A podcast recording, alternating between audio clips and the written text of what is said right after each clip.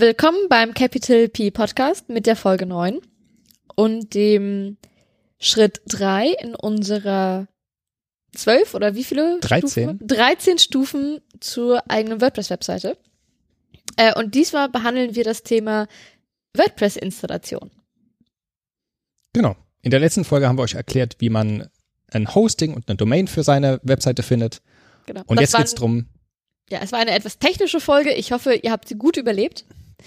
Ähm, diesmal versuchen wir etwas, äh, naja, es ist immer noch ein bisschen technisch, aber wir versuchen es mh, auch klar und Genau. gut zu kommunizieren. Ich hoffe, das ist uns in der letzten Folge auch gelungen. Genau, also ähm, heute geht's um, um die Installation von WordPress. Das heißt, wir hoffen mal, dass ihr jetzt einen Hoster ausgesucht habt, äh, die ersten äh, Schritte vielleicht schon mal getan habt, so im, im, im Backend, dass er vielleicht eine E-Mail-Adresse angelegt hat oder sonst was. Genau, eine Aber- Domain müsstet ihr jetzt auch schon haben. Dann. Genau. Und im Optimalfall auch schon SSL-Zertifikat, da sind wir letztes Mal auch schon im Detail drauf eingegangen. Vielleicht war das ja beim Paket auch schon dabei und ihr habt das automatisch schon gehabt. Mhm. Und jetzt geht's halt drum, wie bekommt ihr jetzt auf diesen schönen Webspace bei eurem Hoster eine lauffähige WordPress-Webseite? Genau. Vielleicht sollten wir noch mal kurz ähm, uns entschuldigen, dass wir so lange nicht gesendet haben. Äh, das lag alles an verschiedenen Gründen. Äh, unser Leben war etwas ähm, turbulent. Ähm, die einen oder anderen haben es bestimmt schon mitbekommen. Äh, wir haben das WordCamp Europe in Berlin nächstes Jahr, wo Bernhard auch der Local Lead sein wird. Äh, das war ein ordentliches Stück Arbeit ähm, an Vorarbeit, aber auch ähm, an der Nacharbeit und ähm, dadurch hat sich auch bei uns in der WordPress Meetup Gruppe in Berlin etwas geändert. Und zwar ist jetzt Bernhard vorübergehend erstmal nicht mehr in der Organisation. Dafür mache ich das momentan alleine. Ähm, und auch beruflich war bei uns etwas viel los und privat. Deswegen musste leider der Podcast etwas hinten anstehen. Und wenn ihr euch das fragt, Moment mal, ich habe doch die Hosting- und Domain-Folge gerade erst gehört, dann liegt es daran, zu dem Zeitpunkt, wo wir es aufnehmen, ist die noch gar nicht veröffentlicht, Ja. weil die schon Shame seit ein paar us. Monaten bei, bei mir rumliegt und ich noch die letzten Feinschliffe mache, damit die perfekt wird. Aber Ja. wenn ihr die Folge jetzt hört, dann gehen wir davon aus, die ihr davor habt ihr auch vor ein, zwei Wochen gehört. Hoffentlich. Mal schauen, ob Ja. ich so schnell bin. Genau. Aber wir versuchen wieder etwas regelmäßiger zu werden.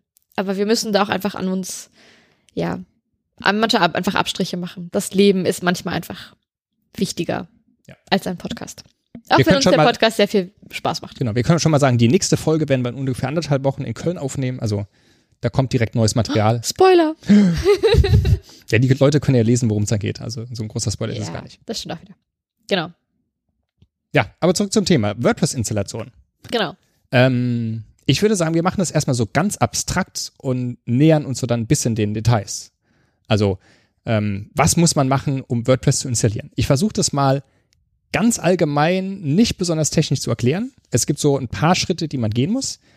Und wie die einzelnen Schritte funktionieren, das werden wir dann genau erklären. So, for the record, ich gucke gerade sehr skeptisch, weil wenn Bernhard sagt, er möchte etwas nicht so technisch erklären, dann glaube ich ihm das nicht, aber versuch's doch mal. Also Schritt Nummer eins. Ihr müsst euch die WordPress-Software runterladen. Dazu geht man auf wordpress.org oder auf de.wordpress.org und da gibt's einen großen blauen Download-Button. Da klickt man drauf und dann wird eine ZIP-Datei runtergeladen. Habt ihr bestimmt schon mal irgendwo gehabt, wenn ihr ein Programm runterladet. Also auf Englisch, wenn ihr auf WordPress.org sagt, heißt das ähm, Download WordPress. Wenn ihr auf der deutschen Seite seid, also de, äh, de.wordpress.org, steht da, hol dir WordPress. Aha, tolle Übersetzung. Ja. Genau. Dann habt ihr diese Datei runtergeladen und was ihr dann machen müsst, ist, ihr müsst die Datei entpacken. Das habt ihr bestimmt schon mal mit so einer ZIP-Datei gemacht. Und Einfach dann Doppelklick drauf. ja, je nachdem, was man für ein Betriebssystem hat, gibt es da verschiedene Wege. Und dann muss man die einzelnen Dateien auf den Webserver hochladen. Der Teil ist zugegebenermaßen nicht ganz so trivial. Da gehen wir gleich im Detail drauf ein, wie das funktioniert und was man dafür noch ein Programm braucht, wenn man nicht schon eins hat. Ähm, aber um es kurz zu machen, ihr ladet die Dateien auf den Webserver hoch und dann könnt ihr die WordPress-Seite schon im Browser aufrufen. Das heißt, das wäre der nächste Schritt. Ihr geht auf eure Webseite, auf die Domain, die ihr registriert habt. Und bei dem Schritt ganz wichtig, ruft es direkt mit HTTPS auf, also verschlüsselt, weil dann die ganze Installation direkt verschlüsselt passiert und ihr müsst nachher nicht umstellen, weil dieses Umstellen auch nicht so ganz einfach ist, wenn man es noch nicht gemacht hat. Also ihr gebt dann HTTPS Doppelpunkt slash slash und dann euren Domainnamen ein und dann solltet ihr, wenn ihr alles richtig gemacht habt, schon so einen kleinen Installationsbildschirm sehen, der euch auffordert, WordPress zu installieren. Und der ist relativ selbsterklärend. Also da kommt dann im, im späteren Schritt die berühmte 5-Minuten-Installation, habt ihr vielleicht schon mal gehört.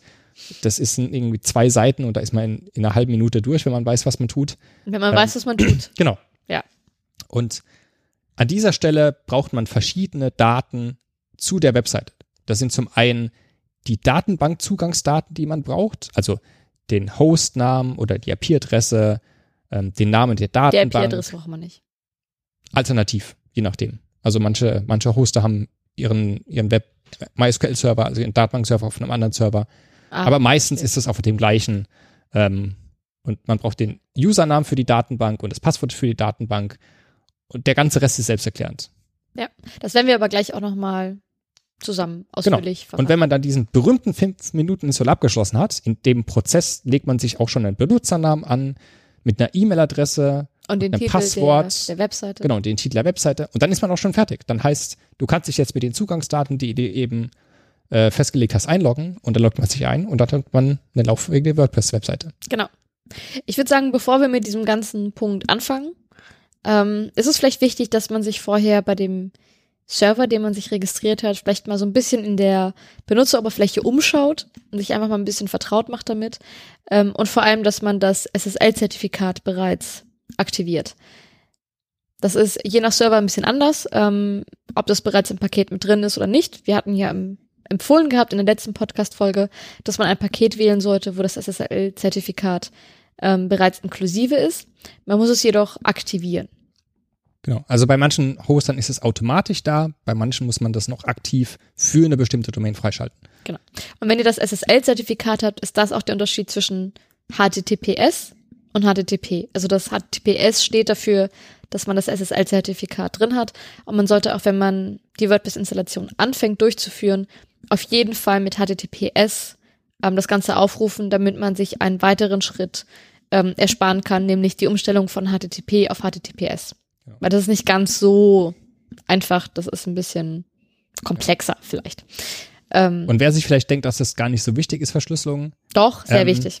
Aktuell gab es schon Nachrichten, wer das vielleicht verfolgt hat, dass der Chrome-Browser in der nächsten Version, die relativ bald kommt, ganz groß hinschreiben wird, nicht sicher ja. bei Webseiten, wenn man keine SSL-Verschlüsselung hat. Das heißt, es wird wirklich ganz, ganz wichtig, weil ansonsten jeder Website-Besucher, der auf eure Webseite kommt, sagt, okay, da steht nicht sicher, da gehe ich gleich wieder weg. Genau. So, dann zur Vorbereitung. Wenn wir jetzt tatsächlich WordPress installieren wollen. Ähm, Schritt eins ist, ihr solltet euch WordPress runterladen. Das hatten wir wie bereits gesagt, wenn ihr die deutsche, also wenn ihr die WordPress auf Deutsch verwenden wollt, ähm, solltet ihr de.wordpress.org verwenden. Wenn ihr das Ganze auf Englisch verwenden wollt, einfach wordpress.org und dann den Download-Button verwenden. Zusätzlich braucht man einen sogenannten FTP-Client, zum Beispiel FileZilla. Das ist ein kostenloses Programm, was ihr euch runterladen könnt, äh, womit ihr euch mit eurem Webserver verbinden könnt und damit könnt ihr ähm, Daten von eurem lokalen, also von eurem Computer, ähm, auf den Live-Server umziehen und ja, hin und her schieben quasi. Und das Schöne bei FileZilla ist, das ist eine Software, die wirklich für alle Betriebssysteme verfügbar ist, als ob ihr einen, Windows-PC, einen Mac habt oder einen Linux-PC. Das ist eine Software, die gibt es so gut ja. wie für alle Geräte. Es gibt natürlich auch andere Clients, Cyberduck. Für, genau, Cyberduck zum Beispiel oder WinFTP oder FireFTP. Man kann sogar den Windows Explorer für FTP verwenden. Kann man? Kann man. Ähm, ist nicht unbedingt komfortabel, funktioniert auch. Aber FileZilla ist so ein sehr einfaches Programm, ja. der halt auch die verschiedenen Verbindungstypen kann. Also auch ein bisschen man, der Standard. Genau, das hat man in der letzten Folge auch angesprochen mit FTPS und SFTP und SSH. Genau. Das kann FileZilla auch alles. Genau. Also wir werden auch die Links in die Outtakes mit reinpacken, wo man FileZilla sich runterladen kann. Ähm, das solltet ihr auf jeden Fall machen. Äh, FileZilla selber muss man dann ähm, mit dem FTP oder FTPS Zugang verbinden. Ähm, diese Zugangsinformation findet ihr auf eurem Server. Dazu braucht ihr einmal äh, die Domain, ihr braucht den FTP-User-Namen und ihr braucht das Passwort. Ja. Und je nachdem auch noch unterschiedliche Einstellungen. Also man kann ähm, das Ganze einstellen mit SFTPS oder FTPS, wobei das S immer für sicher steht. Ja. Das solltet ihr auf jeden Fall machen. Ähm, da können wir vielleicht noch eine kleine Anleitung für machen. Ja, wobei das ist auch sehr unterschiedlich bei jedem Hoster. Also Ja, oft das ist das so, wenn ihr euch irgendwie ein, ein Hosting-Paket von einem Hoster geholt habt, dann habt ihr irgendwie einen, einen kleinen Login-Bereich, wo ihr euch anmelden könnt, wo ihr eure äh, Kontaktdaten seht, eure Vertragsinformationen. Und da gibt es meistens auch irgendwo eine Seite, wo ihr Benutzernamen für FTP und dann auch für die MySQL-Datenbank, die man später noch brauchen, findet. Das wäre halt die Empfehlung von uns, sich das vorher schon mal zu besorgen. Ja. Und wenn man das nicht direkt findet, fast jeder Host hat irgendwie einen FAQ-Bereich, wo man dann einfach mal nach FTP suchen kann oder nach FTP-Zugang. Oder FileZilla. Genau. Und meistens haben die Hoster auch direkt eine Anleitung für Fazilla oder für WinFTP oder sonstige Programme, weil die auch einfach wissen, dass das so ein Programm ist, was sehr, sehr viele benutzen. Ja. Und meistens sogar speziell eine Fazilla-Anwendung für äh, Anleitung für Mac und für Windows, obwohl die Software Das ist gleich ist, ist halt Ja. das User-Interface ist immer so ein bisschen anders. Nee, es ist Aussehen. dasselbe. Ja, aber ich meine, wo dann vielleicht die Einstellungen in, in der Navigation sind. Doch. Ist ziemlich gleich. Also bei einem Mac ist ja immer oben die Einstellungen immer zentral und bei einem Windows-PC ist es immer im Programm drin. Aber es ist sehr ähnlich. Also Es ist super ähnlich. Genau. Also eigentlich haben die immer ein, ähm, immer im FAQ-Bereich tatsächlich Anleitungen, wie man es bei FileZilla einstellt. Wenn ihr, ähm, wenn es nicht auf Anhieb funktioniert, einfach mal googeln. Ähm, oder den Support fragen. genau. Aber es sollte in der Regel kein Problem sein. Genau. Im FileZilla ist es im Prinzip so, wenn ihr das installiert, ähm, ihr werdet insgesamt vier Fenster sehen. Ihr habt oben ähm, quasi einmal komplett über die gesamte Breite ein Fenster. Das ist im Prinzip die, ähm, ja, die Mitteilungszentrale, wo einfach ähm, alle Benachrichtigungen steht, was momentan der Server, also der FileZilla-Programm macht. Dann habt ihr darunter ähm, zwei Fenster, ähm, wo auf der linken Seite ähm, eure Ordnerstruktur von eurem Computer ist. Das heißt, da sind eure gesamten lokalen Dateien.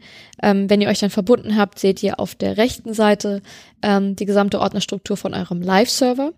Und darunter seht ihr nochmal einen Bereich, wo ihr sehen könnt, welche Dateien gerade runtergeladen oder hochgeladen werden. Ähm, ihr könnt die ganze auch verschieben. Also ihr könnt die, also nicht die Fenster verschieben, aber ihr könnt die Größen dieser Fenster variieren, indem ihr einfach das hin und her zieht. Ähm, vielleicht als ganz kleinen Überblick, wie man das Ganze benutzt. Und es gibt aber auch wirklich viele, viele Anleitungen bei YouTube und auf vers verschiedenen Blogs, die erklären, wie man FileZilla verwendet und wie man das Ganze einrichtet und so weiter. Also das solltet ihr auf, euch, euch auf jeden Fall runterladen.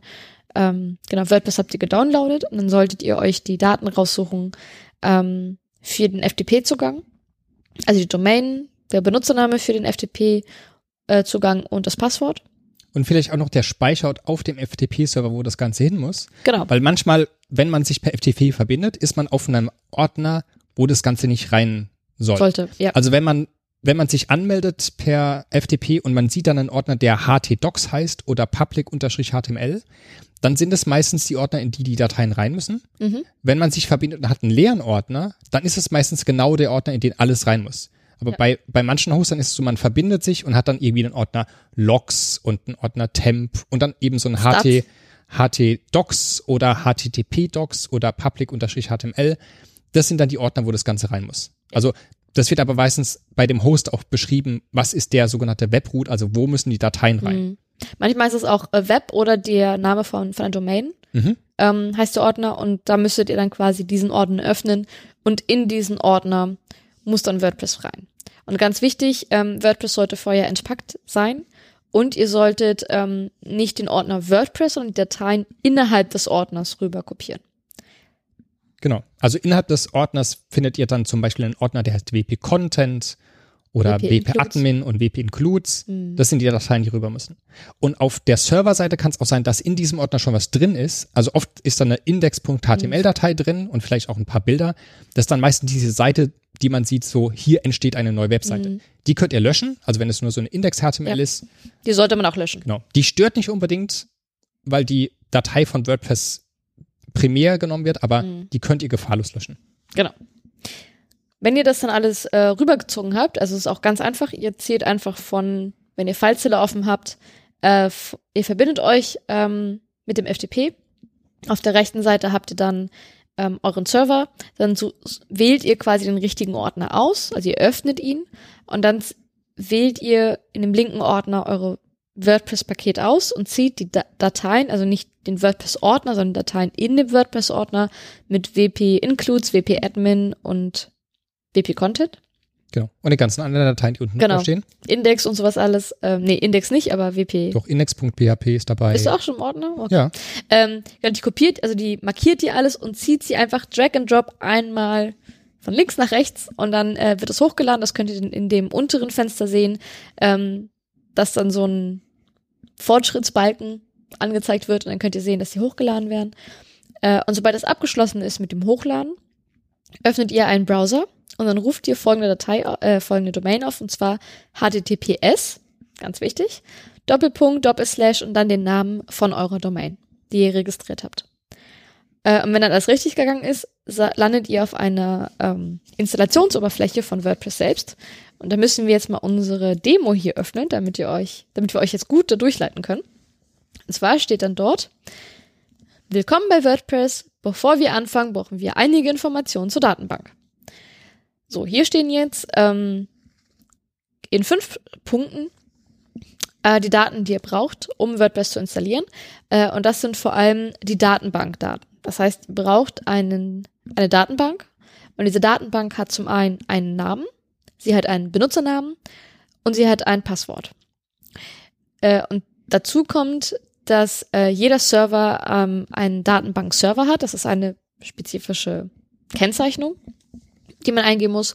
Äh, und der Tabellenpräfix zeigt einfach nur, welcher, ähm, ja, welcher Teil vor den Datenbanktabellen steht. Also ein Präfix. genau. Hast du ein besseres Wort wie Präfix? Nee. Nee, okay. Ähm, wir leiten euch dabei durch, aber diese Daten braucht ihr im Prinzip. Äh, und da ihr sie habt, könnt ihr dann einfach äh, auf den Button klicken, wo steht Los geht's. Und dann kommt ihr zur nächsten Benutzeroberfläche, äh, wo nämlich steht, wo ihr diese Datenbankdaten nun eingeben müsst. So, wir haben jetzt mal ähm, das hier vorbereitet und wir haben einen lokalen Server. Jetzt habe ich das böse Wort gesagt. es ist kein böses Wort, aber Bernhard war der Meinung, es verwirrt nur alle. Genau. Ähm, Ja, die Installation ist eigentlich das gleiche, ob jetzt lokal Ja. oder auf einem Website. die Installation ist das gleiche, aber wir kommen vielleicht am Ende drauf, was lokal und live bedeutet. Äh, wir machen das jetzt am. Also wir erklären eigentlich, wie es live bedeutet, aber wir machen es gerade lokal, aber wir wollen euch nicht verwirren, deswegen vergesst es mal ganz schnell wieder. Ähm, genau, so, Datenbankname ist ähm, einfach der Name der Dat Datenbank. In unserem Fall ähm, habe ich eine Datenbank angelegt, die heißt ähm, Capital P, wie, unserer, wie unser Podcast. Ähm, und deswegen gebe ich in das erste Feld ein Capital P. Und ganz wichtig ist auch die Schreibweise. Ähm, das muss wirklich Zeichen genau sein. Also die Datenbank muss auch nicht so heißen wie eure Domain. Bei manchen Hostern heißt sie zum Beispiel DB äh, 0815 387, also irgendwie eine Zahl. Das muss nicht unbedingt immer eurer Domain entsprechen. Ist auch völlig unrelevant für Genau. SEO oder so. Also Genauso auch für den Benutzernamen, das Passwort, da kommt irgendeine komische Folge. Einfach das, was der Host euch gibt, ein abtippen. Genau. Äh, dann habt ihr einen äh, Benutzernamen für die Datenbank. Bei einigen Servern ist das derselbe Name wie der Datenbankname. Davon nicht verwirren lassen. Manchmal ist es aber auch ein anderer Name. Ähm, aber es ist einfach der Benutzername oder der Username oder DB-User, ähm, den ihr da eingibt. Ähm, und bei dem Passwort ebenfalls. Da habt ihr einfach ein, ein Passwort festgelegt. Ähm, das gibt ihr dann beim Passwort ein. Ähm, der Datenbank-Host ist in der Regel Localhost, aber nicht immer. Also Was- bei vielen großen Hostern, die haben dann einen eigenen Datenbankserver, das ist durchaus was anderes. Ja. Wirklich ein, ein Hostname. Aber bei manchen Paketen ist es einfach ein Localhost. Das heißt, die gleiche Maschine. Genau. Ähm, das findet ihr aber auch in den FAQs, wenn ihr mal nachguckt, Genau. ähm, wie der Local oder Datenbank-Host heißt ähm, für euren Server. Äh, dann gibt es den Tabellenpräfix. Ähm, standardmäßig ist dieser WP unterstrich. Kann man durchaus auch so lassen. Ähm, ursprünglich, vielleicht nicht ursprünglich, aber man kann einen anderen Tabellenpräfix benutzen, um zum Beispiel mehrere Installationen in einer einzigen Datenbank ähm, zu verwalten. Sollte man aber generell nicht unbedingt machen. Ähm, Genau. Also wir hatten ja in der letzten Folge bei Domain Hosting erwähnt, dass man nicht unbedingt, wenn man 20 Webseiten haben will, 20 Datenbanken haben muss, weil das viele Hosts auch gar nicht anbieten. hm. Da gibt's dann eben diese Möglichkeit, mit einem Präfix mehrere WordPress-Installationen in einer Datenbank zu machen. Da würde man als Präfix dann zum Beispiel den Domainnamen verwenden. Also wir könnten zum Beispiel Capital P unterstrich verwenden und dann wäre das halt der Präfix. Ja. Oder eben irgendetwas, was eindeutig ist und eben einmal für diese Datenbank. Genau. Man kann aber auch WP unterstrich einfach lassen. Genau. Man sollte aber etwas hinschreiben. Ja. Ja. Mit Unterstrich. Zur besseren Lesbarkeit. Ja, zur les besseren Lesbarkeit auf jeden Fall. Genau. Wenn ihr das Ganze ausgefüllt habt, dann klickt ihr auf Senden. Und dann sollte eine Erfolgsmeldung kommen und nicht Datenbank konnte nicht ausgewählt werden, wie das jetzt gerade bei uns oh, der ich Fall habe ist. einen äh, Tippfehler drin. Ich habe nämlich Capital falsch geschrieben. Oh, da fehlt ein i. Jetzt war das Passwort noch leer. Ach so. Also wenn ihr einen Fehler gemacht habt Ah. und zurückgeht, dann ist das Passwort immer gelöscht aus Sicherheitsgründen. Das müsst ihr nochmal neu eintippen. Genau. Und wenn ihr es dann richtig äh, gemacht habt, dann steht, alles klar, diesen Teil der Installation hast du geschafft. Da kommt noch ein bisschen weiter, will ich nicht alles vorlesen. Und dann klickt ihr einfach auf Installation durchführen. Und wenn ihr das macht, dann wird jetzt WordPress installiert. Und ähm, dann kommt ihr auf eine ähm, weitere Oberfläche, wo ihr jetzt ähm, eure spezifischen Daten für eure Webseite eingeben könnt. Und hier könnt ihr zum einen eingeben den Titel eurer Webseite. Da empfiehlt es sich einfach einen klaren Namen für eure Webseite, für euer Projekt zu finden. Ich benutze jetzt einfach mal Capital P als unseren Namen. Soll ich Podcast dazu, Podcast dazu schreiben oder einfach nur Capital P? Podcast. Nee. Ah, ich schreibe Capital P. Ja. Egal. So, dann legt ihr euch jetzt selber einen äh, Benutzer an, und zwar ist das euer Admin-Benutzer, und deswegen solltet ihr nicht Admin nennen, sondern einfach ähm, einen Namen hier reinschreiben. Zum Beispiel Maya. Zum Beispiel Maya. Und dann legt ihr euch selber einen, ein Passwort fest und ähm, da könnt ihr auch einstellen, ähm, also hier solltet ihr auf jeden Fall ein, ein sicheres Passwort verwenden. Ganz, ganz, ganz, ganz wichtig, weil der wichtigste Sicherheitshinweis, den ihr überhaupt, oder die wichtigste Sicherheitseinstellung, die ihr für eure komplette Webseite machen könnt, ist ein verdammt sicheres Passwort. Und das Schöne ist, ähm, WordPress hat auch, wenn ihr ein Passwort eingibt, ähm, ein Analysetool, wie sicher euer Pat Passwort ist. Und ähm, da sollte es auf jeden Fall sicher sein. Und WordPress generiert euch auch in dieses Feld ein sicheres Passwort. Das heißt, wenn ihr irgendwie einen Passwortmanager verwendet oder sonst irgendwie die Passwörter sichert, könnt ihr das einfach übernehmen. Also wenn ihr sagt, ihr braucht jetzt kein Passwort, was ihr euch merken könnt, weil ihr sowieso irgendeinem in einem Passwortmanager speichert, dann nehmt einfach das Passwort, was euch vorgeschlagen wird. Das ist auf jeden Fall sehr sicher. Genau. Also unbedingt, ganz, ganz, ganz, ganz, ganz, ganz wichtig, ein sicheres Passwort. Ähm, dann könnt ihr euch eine äh, E-Mail-Adresse ähm, eingeben und zwar bekommt dahin alle wichtigen Notification-E-Mails ähm, oder Mitteilungs-E-Mails äh, von eurer Webseite. Äh, und dann könnt ihr das Häkchen setzen, ob die Sichtbarkeit für Suchmaschinen bereits vorhanden sein soll. Wenn ihr noch im Aufbau eurer Webseite seid, äh, könnt ihr hier das ähm, Häkchen setzen. Das bedeutet, dass die, dass euch bei Google eure Seite noch nicht listet. Genau. Ähm, würde ich erstmal empfehlen. Diese Ja. Einstellung. Oder alternativ, so ein bisschen Vorschau auf die nächste Folge, da geht es nämlich um Thema Sicherheit und Wartungsmodus. Das ist so eine andere Variante, dass man sagt, man hat die Webseite schon live, die könnte auch potenziell von Google gefunden werden, aber man hat so ein kleines Wartungs, einen Wartungsbildschirm davor, den vielleicht Google auch schon anzeigen soll. Also gerade wenn man ein Produkt startet, dann will man sagen, hier kommt bald das neue tolle Produkt oder mein toller Blog. Dann will man zwar, dass Google die Seite generell einliest, aber nicht unbedingt, dass alle Leute schon sehen. Ich persönlich finde aber dieses Häkchen ganz am Anfang ganz gut, dass man sie erstmal versteckt, also nicht versteckt, aber erstmal nicht indexieren lässt. Ähm, man kann diese Einstellung immer auch ändern. Genau. Das ist ganz Probleme. einfach zu ändern. Das Problem ist nur, Ja. man muss dran denken. Ja. Weil ansonsten Wobei hat man seine Webseite gestartet und warum kommt da keiner vorbei? Ich werde bei Google nicht von, ach verdammt, ich habe diesen Haken noch gesetzt. Es gibt aber so ein paar Plugins, die dich darauf hinweisen, dass du diese. Einstellung noch Genau. hast. Deswegen ähm, kommen wir da noch zu noch? Ja, bestimmt. Ne? Ja, doch, das, Ja. das Plugin werden wir. Ganz zum Schluss, ne? Im letzten Schritt kommt das. Nee, das Plugin ist Vorletzten so, Schritt. ich weiß gar nicht mal, Punkt 8 oder 9. Alles klar. Genau. Ähm, wenn ihr das jetzt ausgefüllt habt, dann klickt ihr auf WordPress installieren. Dann wird WordPress tatsächlich installiert. Ähm, da steht jetzt auch Installation erfolgreich und dann könnt ihr euch anmelden. Und das war im Prinzip die komplette Installation. Jetzt ist natürlich wichtig, dass ihr euren Benutzernamen, euer Passwort noch wisst, ansonsten ist es doof. Angenommen, ihr habt euer Passwort mal vergessen, ihr könnt euch das auch wieder zurücksetzen lassen. Genau. Da gibt es einen Passwort vergessen Link. Wenn man allerdings die E-Mail-Adresse noch falsch eingetragen hat, dann wird es ein bisschen kompliziert. Aber auch Dann, das geht. Ja, auch das geht. Wollen wir da, das erwähnen? Nein, oder? Nee. Also wenn man gerade Wir erst geben den angefangen kleinen Hinweis, man macht das in der Datenbank, aber Ja, wenn man gerade erst angefangen hat, kann man sagen, man löscht einfach die Datenbank nochmal und legt neu an. Nee, aber es gibt auch da einen Weg. Da gibt es auch Anleitungen zu. Das ist ähm, Ja. nicht ganz so trivial, aber naja, es, es funktioniert. Ja, man wenn muss man da halt, weiß wie, dann geht's relativ ja, ja, man, man muss halt dann das Man Datenbankmanagement muss sich trauen, in der Datenbank was rumzuspielen. Genau. Es geht. Genau. So, das war jetzt die Installation von WordPress und die wichtigsten Einstellungen, die ihr in WordPress machen solltet, sobald ihr mit der Installation fertig seid. Wenn euch jetzt diese Installationsanleitung erstmal ausreicht und ihr wollt selber anfangen mit WordPress zu experimentieren und die ersten Inhalte einzupflegen, könnt ihr jetzt aufhören, die Folge zu hören.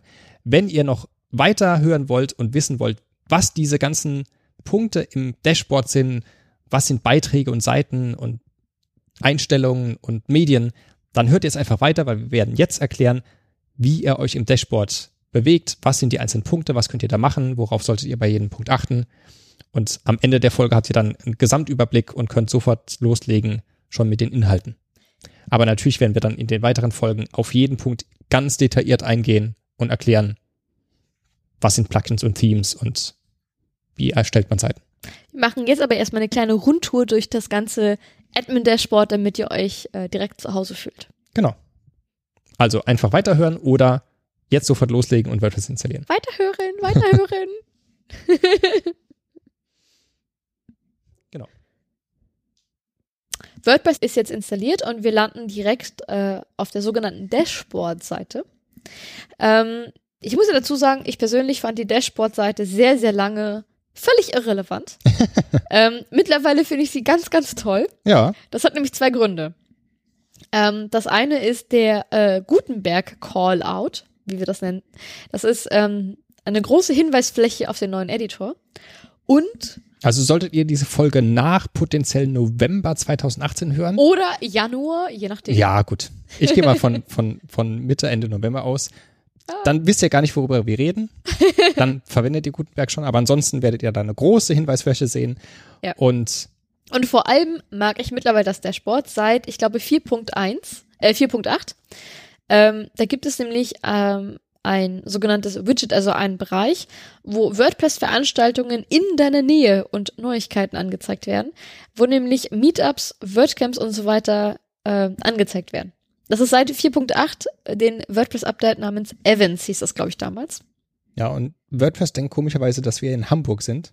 Warum Ich auch weiß immer. auch nicht ganz genau, woher das kommt. Also, was nicht passiert ist, dass sie irgendwie das über IP-Adressen-Matching machen, weil das wäre datenschutztechnisch nicht so toll. Ich weiß nicht genau, wie das funktioniert, aber irgendwie versuchen sie herauszufinden, wo man herkommt. Ähm, aber wenn wir jetzt Berlin einstellen, dann sehen wir auch die nächsten. Und da steht sogar ähm, Berlin. Auch unsere Meetups. Yay. Sehr cool. Genau.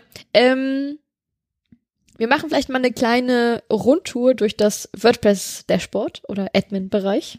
Genau, also zumindest, zumindest die wichtigsten Dinge, die man vielleicht sich ansehen sollte oder auch schon tun sollte, wenn man WordPress gerade frisch installiert hat. Ach komm, lass erstmal eine Tour machen und dann die Einstellungen besprechen. Oder sollen wir gleich die Einstellungen besprechen? Nee, ich werde mal die Einstellungen besprechen, weil die noch so ein bisschen zur Installation dazugehören. Alles klar. Gut. Ähm, den allerersten Schritt, den ihr machen solltet, nachdem ihr WordPress installiert habt, ist, dass ihr auf Einstellungen und Permalinks klickt. Ähm, das ist interessant. Dass jetzt Ja. der Tag und Name steht. Genau, also WordPress hat jetzt in unserem Fall erkannt, dass der Webserver, auf dem wir hier arbeiten, ist ein lokaler Webserver, mit sogenannten sprechenden Permalinks umgehen kann. Also man, man sieht im Kannst du auch Perma Deutsch sprechen, Bernhard? deswegen sage ich sprechende Permalinks und nicht nice URL, wie das bei den Experten heißt. Also man, man sieht praktisch in der Adresse zu einem Beitrag, wie der Beitrag heißt. Und nicht dieses, was ganz oben steht, P ist gleich 123.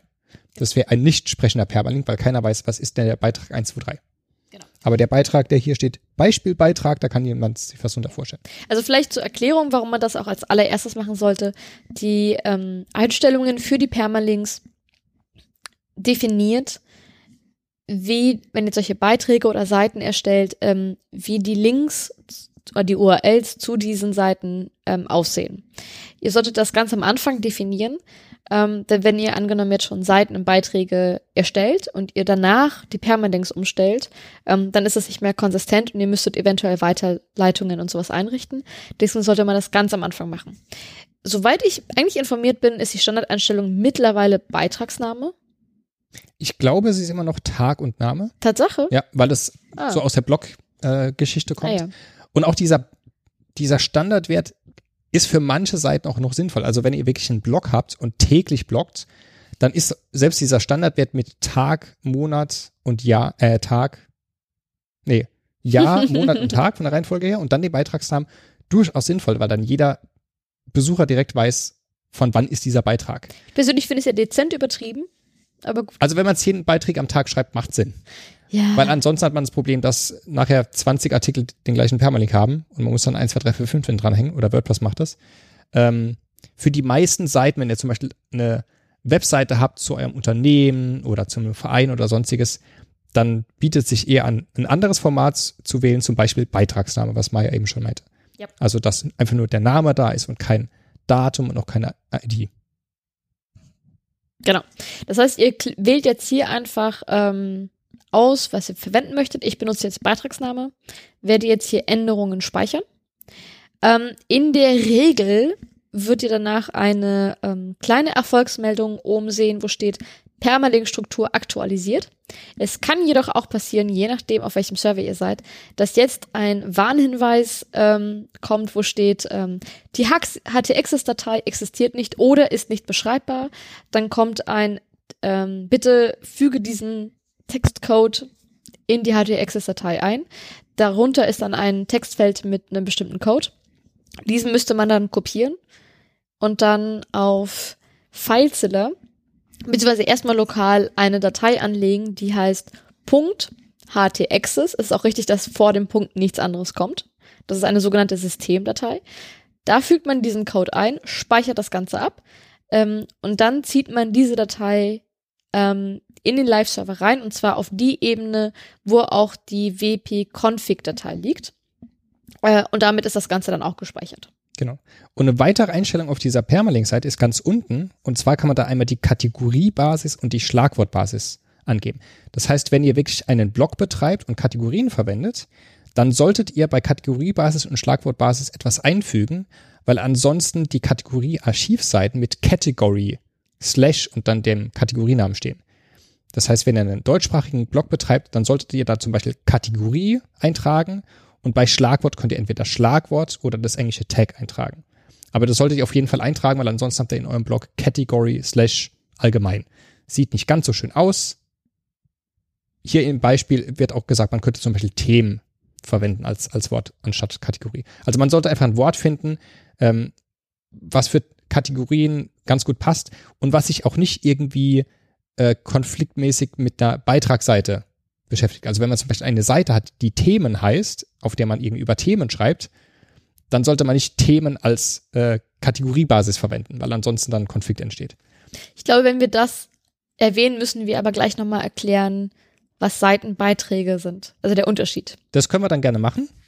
Aber eine wichtige Einstellung, die es, die es noch gibt, das findet ihr weiter oben bei Allgemein.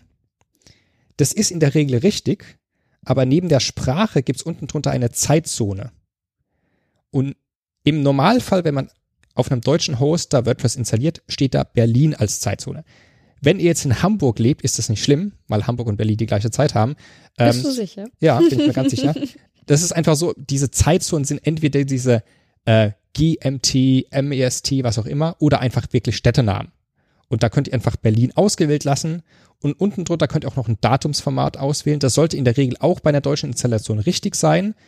Ansonsten würdet ihr halt das erste Datumsformat festlegen, wo dann halt zum Beispiel jetzt heute steht 11. Oktober 2018 und, und beim Zeitformat dann eben die Zeit mit äh, Stunde, Doppelpunkt, Minute und nicht dieses. Mit 24-Stunden-Format. Genau, nicht, nicht dieses AM, PM oder das ja. 12-Stunden-Format. Ähm, das ist eine Einstellung, die sollte ihr einfach kontrollieren, ob das stimmt. Mhm. Und ganz unten auch noch der Wochenbeginn, Montag, weil vielleicht wissen es einige nicht, in den USA fängt offiziell die Woche am Sonntag an. Genau, das heißt, unter Einstellungen allgemein solltet ihr einfach überprüfen, ob die Einstellungen euch gefällen. Und vor allem möchte ich auf einen ganz, ganz wichtigen Aspekt hindeuten, ähm, der immer noch sehr naja, ein allgemeiner häufiger Fehler ist. Ähm, ihr habt nämlich bei der Installation definiert, wie der Titel eurer Website ist. Es gibt zusätzlich aber auch noch einen Untertitel. Und dieser heißt, wenn ihr das auf ähm, Deutsch installiert habt, heißt dieser eine weitere WordPress-Website. Und leider vergisst man sehr, sehr, sehr, sehr häufig, diesen Untertitel zu verändern. Ihr solltet das aber unbedingt machen. Genau. Ihr könnt ja einfach mal den Spaß machen und googeln nach eine weitere WordPress-Webseite. Da werdet Ja. ihr wahrscheinlich Millionen von Treffern finden. Und noch viel lustiger, googelt doch mal die englische Version. Just another WordPress Website oder Site ist, glaube ich, die, die englische Kompon äh, Pendant dazu. Ja. Ähm, das vergessen tatsächlich super viele. Ähm, dieser Fehler passiert sehr, sehr leicht. Ähm, deswegen unbedingt drauf achten.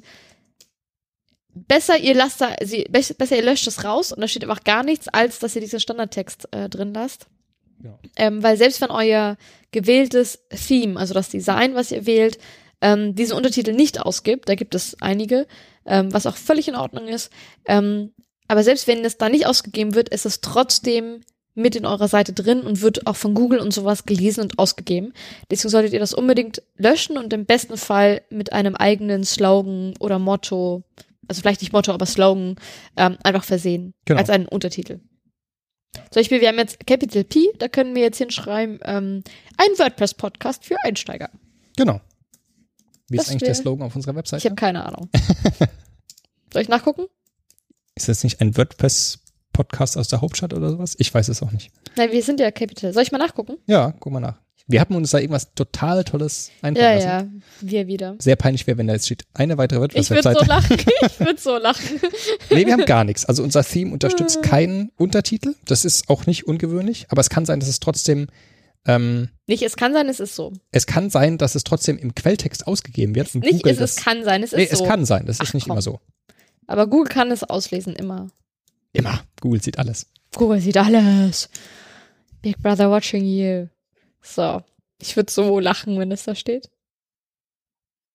du hattest recht, der WordPress-Podcast aus der Hauptstadt steht da. So, so. Ja, Nochmal drum kommen. Nicht peinlich berührt. nee.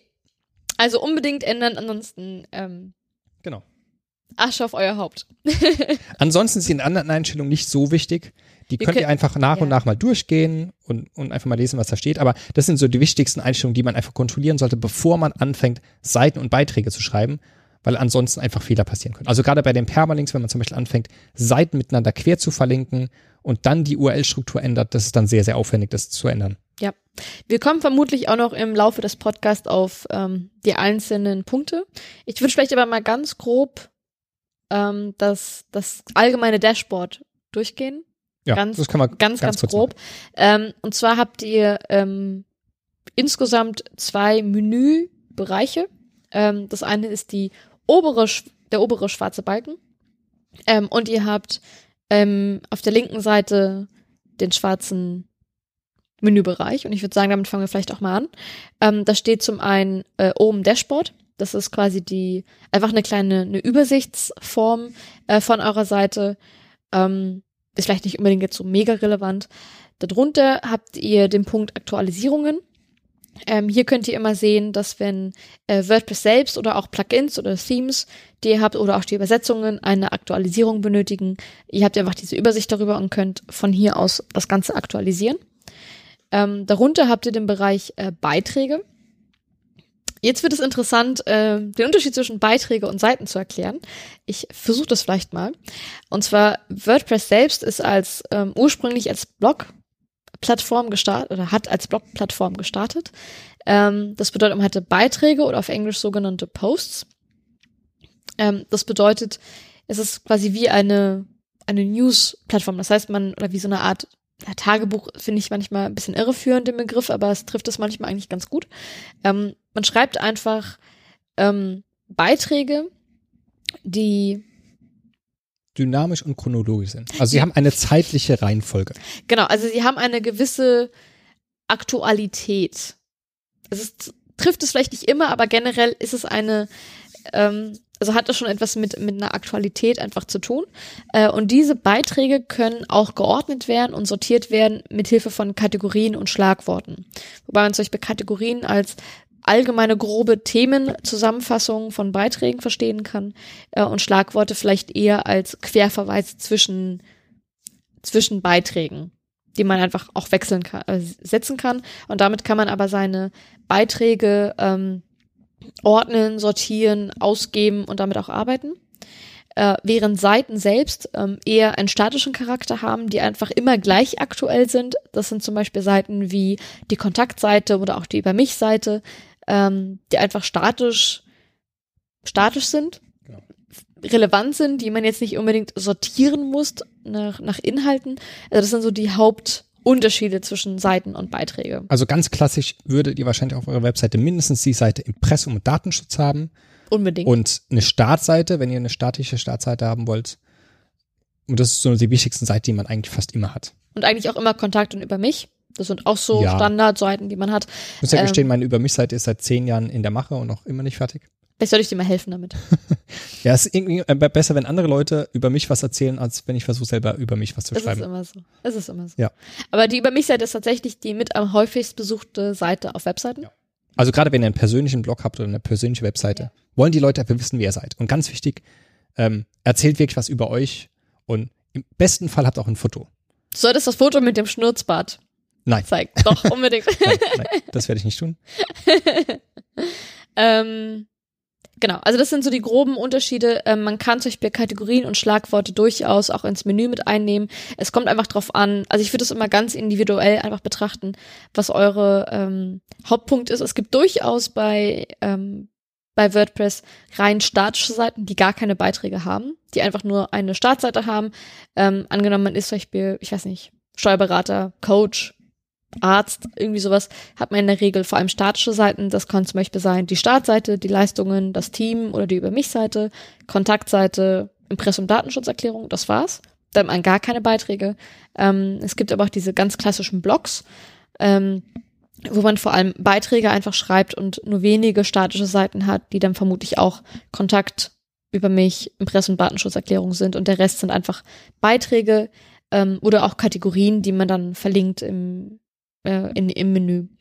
Ähm, das kommt einfach sehr auf euer Vorhaben drauf an. Ähm, genau. Dann gibt es den Punkt Medien. Hier werden einfach alle Dateien äh, verwaltet, die ihr hochgeladen habt. Dateien sind in der Regel vor allem Bilder. Das können aber auch PDF-Dateien sein. Audio und Video funktionieren auch. Audio und Video. Wobei man aus ähm, Ladegeschwindigkeit und Serverbelastung diese vielleicht eher extern einbetten sollte. Also es kommt immer darauf an, wie viel Videodaten habt ihr, wie groß sind die Daten und potenziell wie häufig werden die abgerufen. Also Aber am besten benutzt eine externe Plattform. Ja, also beispielsweise alle Podcast-Episoden könnt ihr auch auf unserer Webseite hören. Die sind auch auf unserer Webseite gehostet. Ähm, weil in der Regel jede Episode von jedem Besucher nur einmal angehört wird. Und ich meine, wir haben schon sehr, sehr viele Hörer pro Folge, aber ah, ja. die Belastung ist jetzt nicht so hoch, dass man sagt, ähm, man muss das jetzt unbedingt irgendwie auslagern nach YouTube oder sonstiges. Ja, wobei zum Beispiel angenommen hat Videos, wo er durchaus auch die Lade, also wo die Dateigröße ja, auch generell natürlich. größer Bei Videos ist. ist natürlich ein anderes ähm, Thema. Genau, da sollte man durchaus auch YouTube nehmen, weil einfach, oder Vimeo zum Beispiel oder einen anderen ähm, Videodienst, weil deren Server einfach das nochmal viel besser abgreifen können, wenn gerade sehr, sehr viele Leute das gleiche Video ab, äh, abspielen, als wenn man jetzt zum Beispiel ein kleineres Paket auf dem Server hat. Genau. Also generell sollte, also bietet es sich schon an bei Videos und sowas oder bei größeren Dateien das zu nehmen. Aber genau, unter Medien habt ihr vor allem in der Regel Bilder oder PDFs. Je nachdem. Genau. Ähm, darunter kommen Seiten. Haben wir ja schon erklärt, den Unterschied äh, zu Beiträgen. Ist, glaube ich, auch relativ selbsterklärend, wie man die ganze erstellt und so. Wobei, da gibt es auch sehr, sehr viele Tutorials auf YouTube, ähm, auf meinem, von meinem Blog selber, von meinem YouTube-Kanal, WordPress einmal eins. So ein bisschen Schleichwerbung für meinen Blog. Ähm, ist ja auf jeden Fall auch einige. Ist keine Schleichwerbung, natürlich nee. ist das Schleichwerbung. Genau. Also was jetzt bei der, bei der Seitenübersicht aussieht, ist eine Seite, die heißt Seite für Datenschutzerklärung. Und davor steht Entwurf. Das ist eine Seite, die mittlerweile bei WordPress automatisch angelegt wird. Seit 4.7, glaube ich. Nee, sehr viel später. 4, 9, irgendwas. Also Ach, kam relativ spät.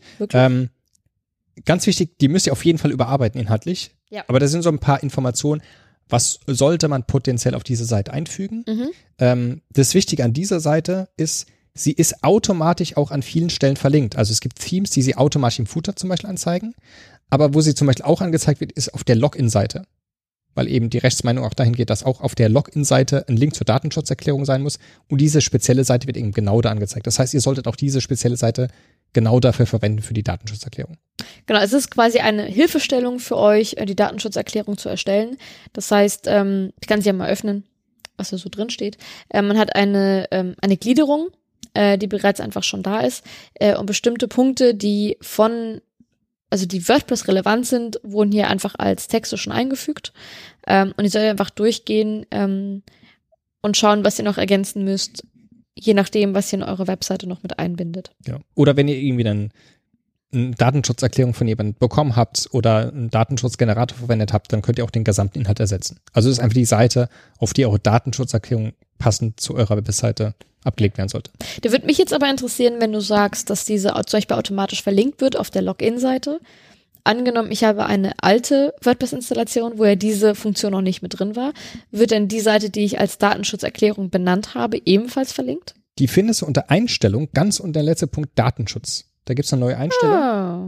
Und da könnt ihr auswählen, welche Seite Aha, als Datenschutzseite verwendet werden soll oder an der Stelle direkt eine neue anlegen. Wichtig an der Stelle, was ich festgestellt habe, diese Datenschutzseite kann nur von Administratoren bearbeitet werden. Ah, aber finde ich auch gut. Das heißt, Redakteure können sie zwar sehen im Backend und auch ansehen, aber sie können sie nicht bearbeiten. Ah, Genau, also interesting. wenn ihr äh, irgendwie einen, vielleicht einen Mitarbeiter habt, der an der Seite arbeitet und auf das Problem stößt, er kann die Seite nicht bearbeiten, Mhm. dann liegt es einfach daran, dass es nur für Administratoren bearbeitbar ist. Dann könnt ihr entweder denjenigen zum Administrator machen oder kurzzeitig einfach in der Einstellung diese Webseite, äh, diese Seite rausnehmen. Also die nicht automatisch Ah, als. Datenschutzseite Mhm. kennzeichnen, dann können Sie sie bearbeiten und dann stellt man sie wieder ein. Der einzige Unterschied ist wirklich bei Themes, die das automatisch unten einbinden, was aktuell nur viele von den Standard-Themes sind und eben dieser Link in der Login-Maske. Also wenn man die kurzzeitig Mhm. da rausnimmt, ist kein Problem. Ich denke, das wird sich aber langfristig mehr durchsetzen, weil es ja noch eine sehr neue Funktion ist. Ja, dass das Teams noch weiter umsetzen. Genau. Ähm, der nächste Punkt ist Kommentare. Ich würde dazu aber gerne, bevor wir auf Kommentare kommen, auf die Seite Einstellungen und Diskussion eingehen. mhm. Und zwar kann man unter dem Punkt Einstellungen und den Unterpunkt Diskussion einstellen, wie generell mit Kommentaren auf der eigenen Webseite umgegangen werden soll. Ähm, und zwar ist es generell so, die Standardeinstellungen, dass man ähm, bei WordPress alle Beiträge aut ähm, automatisch kommentieren kann, Seiten aber nicht. Man kann aber unter Diskussion ähm, dies einstellen. Also man kann im Prinzip sagen, ich möchte, dass gar nicht kommentiert werden darf. Das ist zum Beispiel ähm, die Einstellung, Standardeinstellungen für Beiträge. Dann kann man das Häkchen rausnehmen mit Besucher erlauben, neue Beiträge zu kommentieren. Wichtig dabei zu wissen ist, wenn man dieses Häkchen jetzt rausnimmt, ähm, dass diese Einstellung ausschließlich für neue Beiträge gilt. Also bereits veröffentlichte Beiträge können weiterhin kommentiert werden. Man kann es aber auch für jeden einzelnen Beitrag individuell bestimmen. Also angenommen, man hat einen Beitrag, ähm, der vielleicht ein bisschen heikel ist und generell erlaubt man das Kommentieren auf der Webseite, kann man aber für diesen spezifischen Beitrag sagen, ich möchte es nicht erlauben. Genau.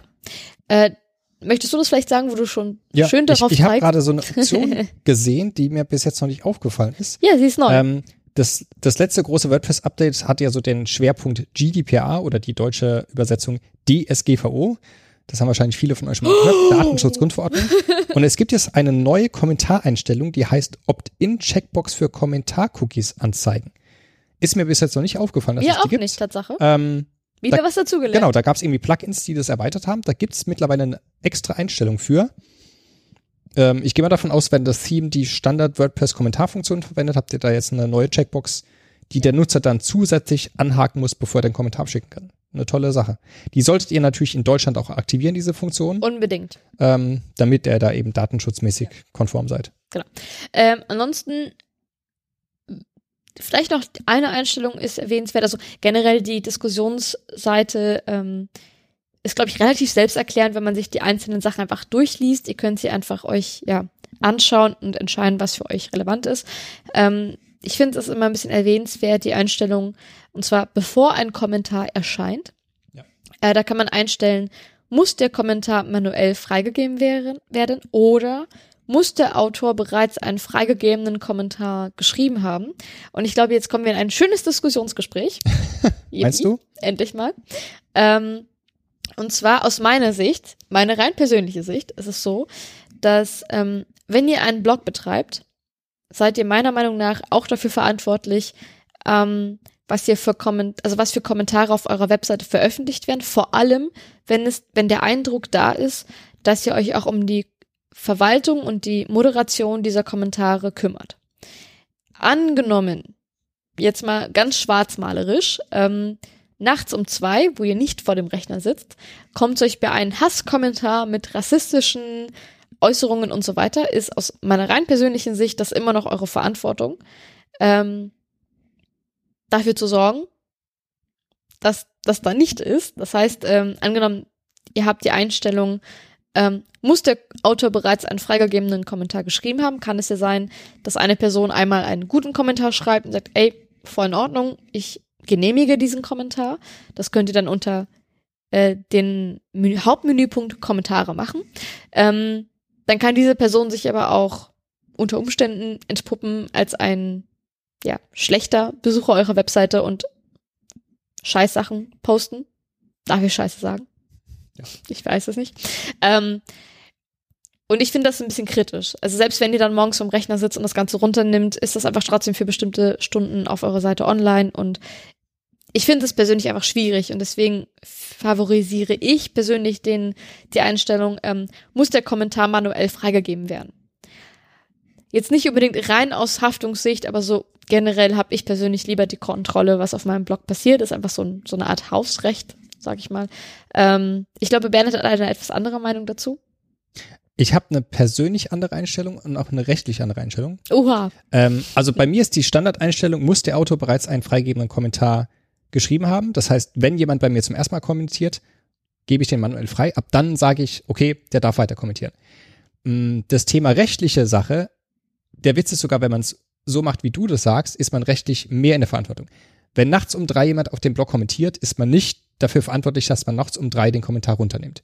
Rechtlich heißt es ab Zeitpunkt der Kenntnisnahme. Ah, okay. Das heißt, wenn man erst am nächsten Morgen um 8 Uhr mitbekommt, dass da so ein Kommentar ist, mhm. erst ab dann ist man überhaupt dafür haftbar, dass dieser Kommentar da steht.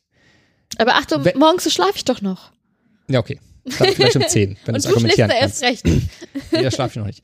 Ähm, ähm, das Interessante ist, wenn man sagt, muss manuell freigeschaltet werden, ist man rechtlich sogar mehr in der Verantwortung, weil man ja jeden einzelnen Kommentar ja. gelesen hat. Ja. Das heißt, wenn ein Kommentar dann auf der Webseite zu sehen ist, der rechtlich nicht einwandfrei ist, könnte man eher dafür belangt werden, weil man hat ihn ja vorher gelesen und trotzdem man, freigegeben. Kann man denn die Einstellung irgendwie von außen prüfen? Ähm, das kann man nicht unbedingt. Aber natürlich kann man als Kommentierender sehen, wurde der sofort freigeschaltet oder nicht. Ja. Das heißt, wenn man jetzt jemanden etwas Böses will, könnte man sogar argumentieren, du hast dir ja jeden Kommentar durchgelesen, weil das ja deine Standardeinstellung ist. Und dann bist du auch dafür verantwortlich, dass er auf der Webseite stand. Ja, aber wieso Wenn du zum Beispiel ganz lag sagst, alle Kommentare werden sofort freigeschaltet, dann könntest du sagen, ich bin rechtlich erst dann verantwortlich, wenn ich mir den Kommentar angucke. Das ist natürlich auch sehr gefährlich, weil wenn man sagt, man guckt nur alle drei Wochen mal auf den Blog und stellt dann fest, ich habe 100 Kommentare. Da kriegst du eine E-Mail bei jedem Kommentar. Das kann man ja auch ausschalten. Wobei, ich weiß gar nicht, ob die Standardeinstellung so ist. Weil wenn der Kommentar direkt freigeschaltet wird, kriegt man auch keine E-Mail, da ist ein neuer Kommentar zu moderieren. Echt? Ja. Noch ein Grund mehr. Also, wie gesagt, bei der Kommentareinstellung, da muss man einfach so nach dem eigenen Gefühl ja. überlegen, was Vielleicht ist das besser. So also gerade wenn man ja. einen Blog hat, der, der sehr viel kommentiert wird. Also ich meine, auf meinem Blog werden vielleicht bei jedem dritten Artikel mal zwei Kommentare geschrieben, wenn es gut ja, läuft. Bei mir auch. Ähm, es gibt natürlich Blogposts, da kommen hunderte Kommentare in den ersten zwei, drei Stunden, weil dieser Beitrag viral geht.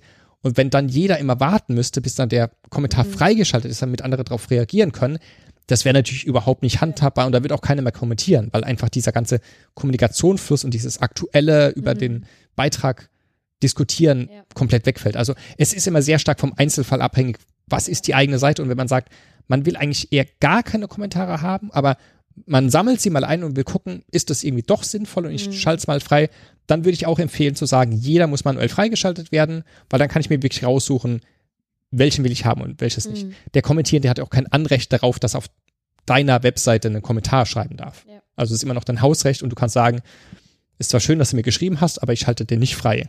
Ja. Es ist, glaube ich, aber auch super abhängig von A, von dem Thema, was man hat, Ja, aber klar. auch von der eigenen Person, wie man generell zu bestimmten Dingen steht. Genau. Also wenn man, Also, keine Ahnung, irgendwie über gesundheitliche Themen oder über Rechtsthemen oder sonstiges äh, schreibt, sollte man wahrscheinlich eher moderieren, weil da können durchaus heikle Sachen gepostet werden, die auch negativ für den Kommentierenden sind.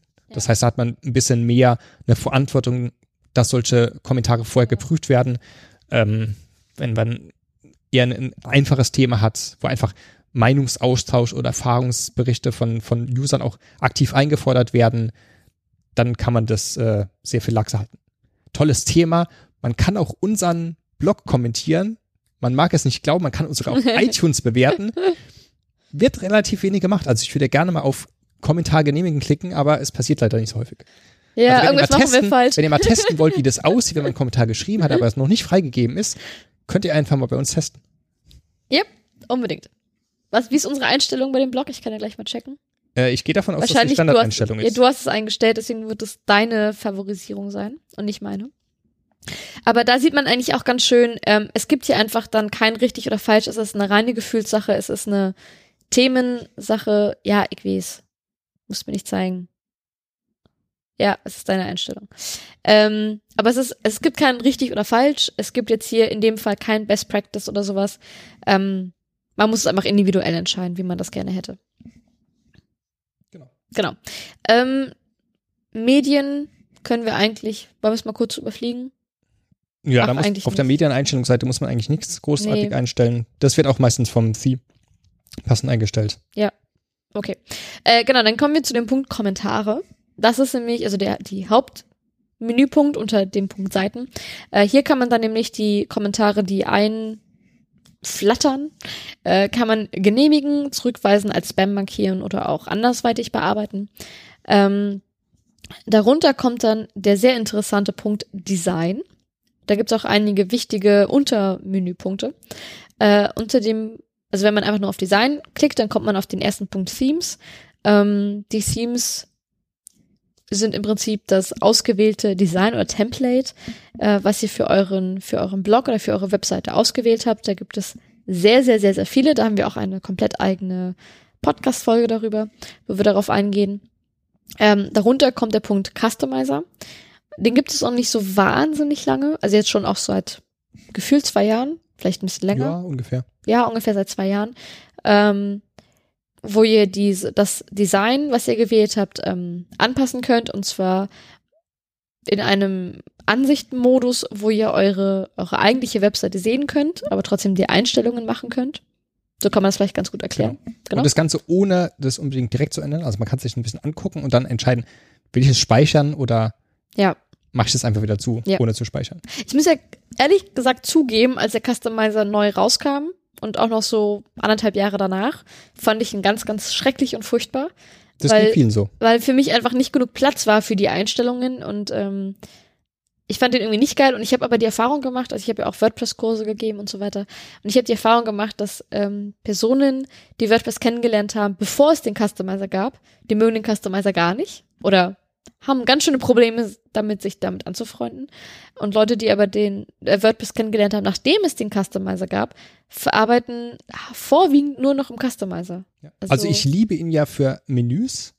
Wenn Nee, da kann ich ihn auch wenn nicht ich, sein. doch, wenn ich, wenn ich Mhm. eine Webseite komplett neu starte und muss irgendwie so die Grundstruktur der Seite anlegen, also eine Kontaktseite, eine Angebotsseite, unter der Angebotsseite noch fünf Unterseiten, das kann ich alles im Customizer machen. Ich muss nicht man, die muss aber Seiten nicht. einzeln anlegen, also Seite erstellen, Titel eingeben, speichern, wieder zurück, nächste Seite erstellen. Das kann ich alles im Customizer sagen, veröffentlichen und dann sind alle Seiten sofort leer da. Das finde ich sehr angenehm. Ich mag den Und man, Customizer man sieht vor allem Widgets. auch, ob es passt. Also man, Ja. wenn man so eine horizontale Navigation hat, dann sieht man einfach, passen die Seiten in Ah. der Navigation oder muss ich vielleicht den Seitennamen etwas kürzen oder so. Also dafür mag ich es wirklich. Ich mag es für Widgets. Ja, dafür ist auch ganz gut. Ja, das ist auch dann äh, der nächste Punkt. Und zwar Widgets ähm, sind, das wird jetzt lustig, das Ganze zu erklären. Und zwar gibt es, ähm, das werden wir auch in der Folge für Themes nochmal viel genauer drauf eingehen, ähm, aber es gibt innerhalb von Themes in der Regel, also nicht immer, und es ist auch bei jedem Theme ein bisschen anders, aber häufig gibt es sogenannte Widget Areas. Das heißt, es sind äh, vorgene also vordefinierte Bereiche, wo man ich nenne sie mal wie Bausteine. Also das sind ähm, Inhaltselemente, das können, also in der Regel sind das zum Beispiel Social Media Buttons, ähm, ein kleines Menü wie Impressum Datenschutzerklärung ähm, oder auch zum Beispiel die letzten Beiträge oder die letzten Kommentare oder auch ein Kalender oder so einfach verschiedene Inhaltselemente, das kann auch ein Bild sein, ähm, die werden in diese in diese Widget-Bereich reingelegt ähm, und sind auch dann für jede Seite übergreifend gleich. Also ein sehr typisches Widget ist zum Beispiel im Footer-Bereich, wo man zum Beispiel ähm, sich bei, bei Amazon, da liegt dann drinne ähm, Kontaktseite, Support, Impressum, Datenschutz oder auch bei vielen anderen Seiten, ähm, manchmal, also Social Media Sachen, Newsletter-Anmeldungen, ähm, über mich Seite, also über mich ein Bild und eine Mini-Beschreibung oder solche Geschichten. Ähm, das sind in der Regel immer Widget-Bereiche, die zum Beispiel im Footer liegen können oder auch wenn man einen Blog hat, in der sogenannten Sidebar. Das heißt, es ist ähm, der Bereich links oder rechts neben dem Inhalt, der mit verschiedenen Inhalten einfach gefüllt ist, der dann auch auf jeder Seite exakt gleich ist, weil es einfach wichtige oder relevante Informationen einfach sind. Ähm, das ist die Widget Area und diese einzelnen Kontakt, nicht Kontakt, aber die einzelnen Content-Bereiche sind sogenannte Widgets. Und die kann man unter Widgets bearbeiten und das finde ich tatsächlich angenehmer, das Ganze im Customizer zu machen, weil in der Regel die Widgets auch noch unterschiedliche Einstellungen haben, wie sie dargestellt werden. Und das kann man im Customizer auch noch ganz gut sehen. Und sie sind auch unterschiedlich groß. Und wenn man irgendwie zum Beispiel im Footer so zwei, drei Bereiche nebeneinander hat, dann will man vielleicht auch sehen, dass es irgendwie ausgewogen von, vom Platzverbrauch ist. Also dass nicht irgendwie die eine, der eine Widget-Bereich zehn Widgets hat, der ganz hoch ist und der andere ganz klein. Das kann man da ganz gut sehen. Ja. Mir fällt gerade ein, wir wollten diese Folge kurz halten. Das hat nicht ganz funktioniert. Nicht wirklich, ne. Ähm, danach kommt der Punkt Menüs. Äh, hier kann man eine Menüstruktur oder ein Menü anlegen. Äh, wenn man hier nichts anlegt, dann werden einfach alle Seiten, die man veröffentlicht hat, auch in dieser Reihenfolge einfach nur ins Hauptmenü als Hauptüberschrift äh, reingesetzt. Das ist vielleicht nicht ganz so optimal. Da kann man dann hier ein ähm, ein Menü erstellen. Dazu haben wir auch noch eine eigene Folge. Ähm, das werden wir dazu machen. Aber das kann man dann äh, ja hier einfach definieren. Äh, in unserem Fall kommt jetzt, weil wir ein Standard-Theme drin haben, noch der Bereich Header. Da werden wir jetzt direkt in den Customizer geleitet. Ähm, das wird aber auch nicht immer angezeigt. Das heißt, manchmal kommen jetzt hier je nach Theme nochmal weitere Menüelemente äh, und wir haben dann ganz unten äh, den Menü Editor wenn man darauf klickt, dann kommt gleich ein großes Warnhinweis mit Achtung. Ähm, ich lese es mal vor. Du bist scheinbar gerade dabei, direkte Änderungen an deinem Theme im WordPress-Dashboard vorzunehmen. Wir empfehlen dir, das nicht zu tun. Ähm, ein relativ sinnvoller Hinweis vielleicht. Das heißt, ähm, ich akzeptiere das jetzt einfach mal und sage verstanden. Das solltet ihr nicht machen, ihr sollt auf diesen grauen zurückgehen. Genau. Nicht machen. Wir machen das jetzt aber einfach mal, um das zu erklären. Äh, und zwar habt ihr über den Editor die Möglichkeit, ähm, direkt die Theme-Dateien zu verändern. Das solltet ihr auf gar keinen Fall tun. Denn wenn ihr im Theme also direkt etwas verändert, wird mit dem nächsten Update des Themes alle Änderungen, die ihr reingespeichert habt, gelöscht äh, oder überschrieben und damit sind sie wieder hinfällig. Und dann ein, ein weiterer Punkt, warum man das nicht hier unbedingt drüber machen sollte, ist angenommen, ihr macht hier einen Fehler mit rein. Das ist jetzt ähm, bei dem Theme so angenommen, macht was in der Style CSS falsch, ist das vielleicht nicht so ein Mega-Drama. Aber wenn ihr zum Beispiel in einer PHP-Datei etwas falsch macht, das kann auch einfach nur sein, ihr habt ein Leerzeichen zu viel oder sowas Ganze und ihr speichert das ab, kann es passieren, dass ihr gar keinen Zugriff mehr habt auf auf euer Dash, also auf euer Admin-Dashboard, um diesen Fehler zu beheben. Dann müsst ihr euch ähm, über den FTP-Bereich einloggen, also dann FileZilla und dieses dann manuell beheben. Wenn ihr darauf dann aber gerade keinen Zugang habt, weil ihr zum Beispiel die Login-Daten dafür gerade nicht zur Hand habt. Oder gerade irgendwo unterwegs seid, gar nicht in eurem Rechner. Genau, dann habt ihr, ich würde mal sagen, gar keine Möglichkeit, mal so eben ja. eure Seite wieder zu retten. Deswegen solltet ihr das nicht machen. Also, sag mal so, wenn man weiß, was man macht, man will mal eben eine ganz kleine Änderung im, in der Style CSS, weiß ich nicht, eine Farbe oder sowas ändern und man, also man kennt sich mit Code aus und checkt das nochmal dreimal, bevor man das Ganze abspeichert, kann man das auch mal machen. Aber vor allem als Laie sollte man das auf gar keinen Fall machen. Das sollte man absolut die Hände von lassen. Also wie man Themes anpassen kann, das werden wir euch wahrscheinlich in der Folge zu Themes noch ja. ein bisschen erklären.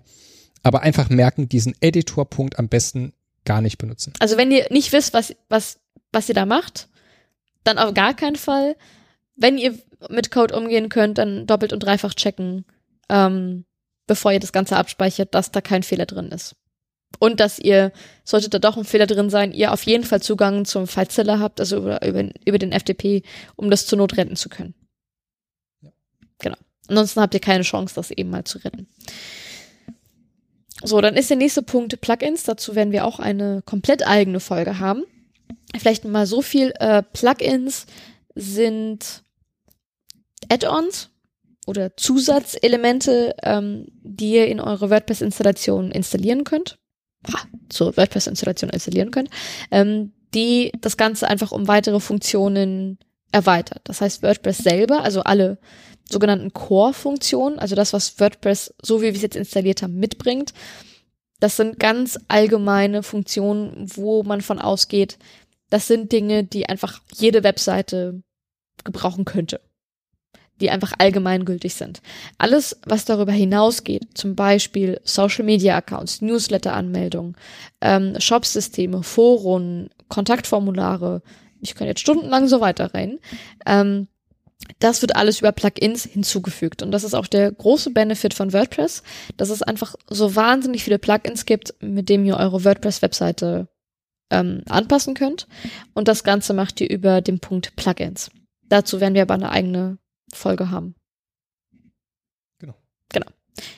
Danach kommt der Punkt Benutzer. Hier könnt ihr verwalten, ähm, wer alles Zugriff auf eure Webseite haben soll. Es gibt unterschiedliche Benutzerrollen. Ähm, ihr habt jetzt die Benutzerrolle Administrator. Das ist ähm, die Rolle, die alles darf.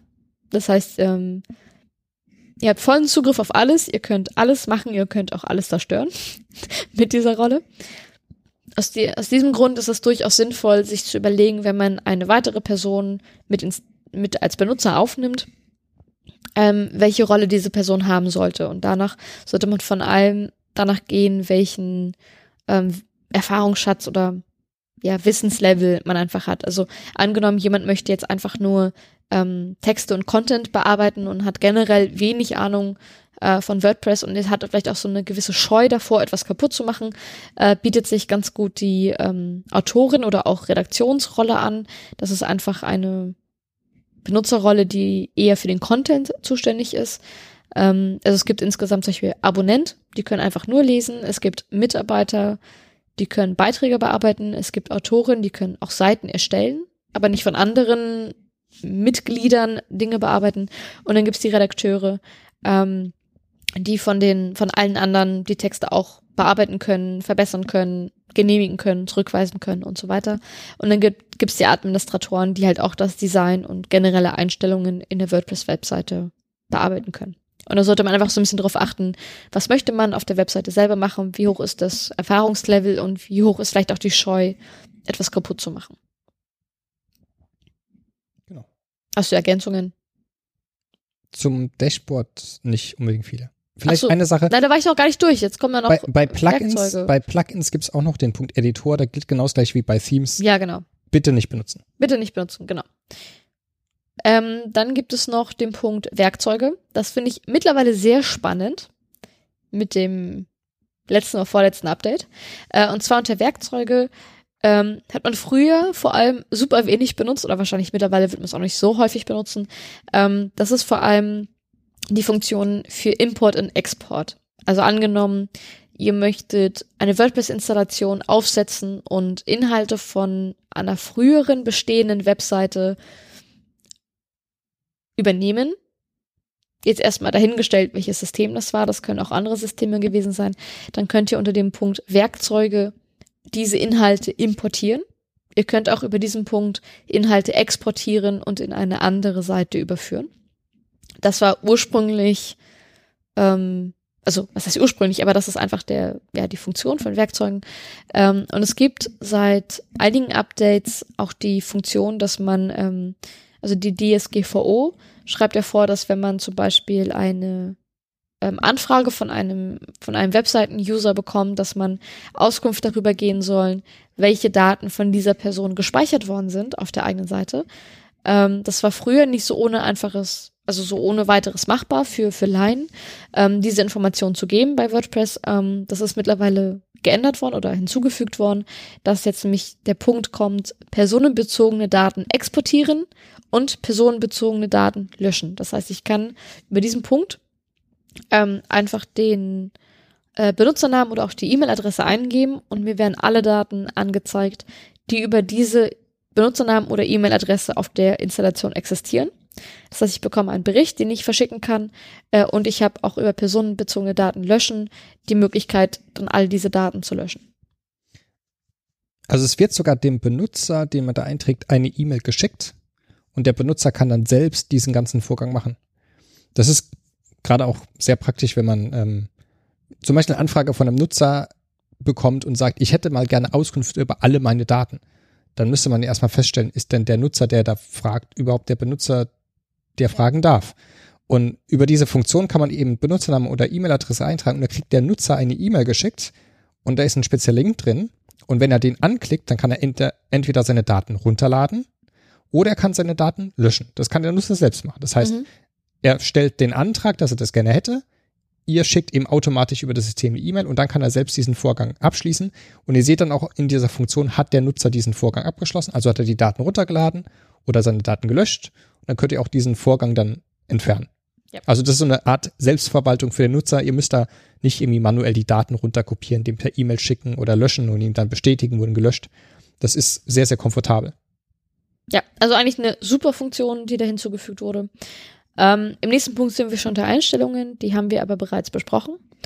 Und daher möchte ich gerne noch auf die obere Seite eingehen. Ähm, und zwar habt ihr oben links den Punkt WordPress. Ähm, da könnt ihr einfach ähm, sehen, welche Version ihr momentan äh, installiert habt. Ihr könnt auch, was gibt's Neues, ähm, also den ersten Tab quasi sehen, welche Neuerungen gekommen sind mit der letzten Aktualisierung.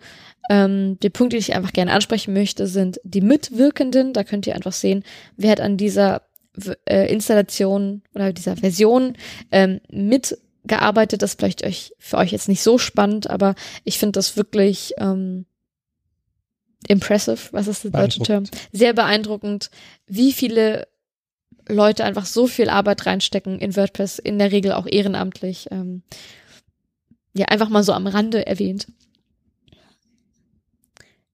Dann gibt es den Punkt ähm, Freiheiten da, da geht es vor allem um die Lizenz, also was ihr mit WordPress machen dürft. Äh, und mittlerweile auch den, den Tab dann Datenschutz, wo darauf nochmal spezifisch eingegangen wird. Ähm, ja, vielleicht jetzt nicht so der mega interessanteste Punkt, aber einfach mal zur Erwähnung. Danach habt ihr, ähm, also neben dem WordPress-Symbol, ähm, habt ihr einmal ein kleines Haus-Symbol, wo dann der Name eurer Webseite steht. Ähm, das ist die quasi die Umschalttaste in die Ansicht, wie eure, eure Besucher eure Webseite sehen. Ähm, ich persönlich würde euch immer empfehlen, obwohl ich normalerweise das Öffnen einem neuen Tab nicht gut finde, aus Accessibility-Gründen. Ähm, aber mein, also mein persönlicher Workflow ist, dass ich in dem einen Tab das, ähm, das Dashboard oder das Admin-Dashboard von WordPress liegen habe und mir dann die Ansicht, wie die Benutzer das Ganze sehen, in einem neuen Tab öffne und einfach in einen Tab daneben lege, um komfortabel hin und her zu schalten. Ähm, und wenn ihr den öffnet, könnt ihr einfach die Webs, also die Webseite so sehen, wie eure Benutzer das Ganze sehen würden. Und wenn ihr dann beide Tabs nebeneinander habt, könnt ihr damit einfach hin und her wechseln. Oder ihr könnt jetzt auch, wenn ihr im Frontend jetzt gerade seid, ähm, dann ändert sich das kleine Symbol von einem Haus in ein, ich nenne es immer Tachometer. Ja, genau, so ein Tacho aus dem Auto. Du musst also. es ja wissen als ehemaliger, ich sag jetzt mal Mechatroniker, du wirst mich gleich Kfz-Elektriker? Ja, ist doch das gleiche, oder? Nee. Ach Gott. Ähm, damit könnt ihr auch einfach hin und her schalten. Und wenn ihr jetzt wieder im Dashboard seid, ähm, dann habt ihr jetzt ein kleines Sprechblasensymbol mit einer Zahl daneben. Ähm, damit könnt ihr sehen, wie viele Kommentare auf Freischaltung warten ähm, und daneben habt ihr ein kleines Plus-Symbol mit dem Wort neu. Und hier könnt ihr ganz einfach einen neuen Beitrag oder auch eine neue Seite anlegen oder auch Medien oder Benutzer. Ähm, dann habt ihr ganz oben rechts ähm, euren, euer Profil. Da könnt ihr die Daten zu eurem äh, Profilnamen ähm, verändern. Oder was ich auch ganz interessant finde, was wir kurz erwähnen können, ist, wenn ihr auf Profil bearbeiten klickt, könnt ihr das Farbschema ändern von eurem Dashboard. Ich persönlich lasse es in der Regel schon so, wie es eigentlich ist, aber gerade wenn ihr, okay, jetzt ist vielleicht ein bisschen kompliziert, aber wenn ihr solche unterschiedliche Webseiten pflegen wollt oder ihr wollt, darf ich schon Staging erwähnen? Ja, also ihr habt eine Kopie der Webseite, auf die ihr Sachen ausprobiert. Genau. Ähm, mir ist es tatsächlich mal passiert, also häufiger am Anfang, dass ich durcheinander gekommen bin im Dashboard, auf welcher Seite ich mich gerade befinde und auf dem Staging Dinge ausprobieren wollte. Meine Live-Seite aber ebenfalls offen hatte, um einfach zu schauen, wie sind bestimmte Einstellungen oder ja, einfach daran zu arbeiten. Und dann habe ich aus Versehen auf der Live-Seite diese Einstellungen ausprobiert, ähm, was jetzt nicht so mega dramatisch war, weil die Seite jetzt nicht so mega stark besucht war, war aber ein bisschen blöd. Und deswegen ähm, empfiehlt es sich einfach, wenn ihr eine Staging-Seite habt, äh, eben dem Dashboard ein anderes Farbschema einzusetzen, damit ihr einfach einen besseren Überblick habt und aus, auf den ersten Blick einfach wisst, bin ich auf dem Staging oder bin ich auf dem Live-Server.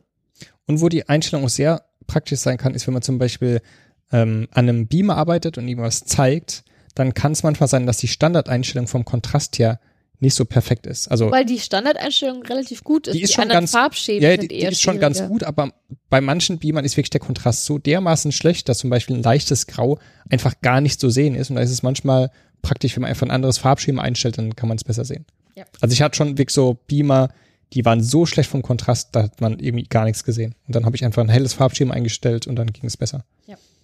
Ähm, unter eurem Profil könnt ihr euch natürlich dann auch abmelden. Ähm, Angenommen, ihr seid jetzt im Frontend, da sieht die, also da gibt es einen weiteren Punkt oben in der, in dem Menüpunkt und zwar Customizer.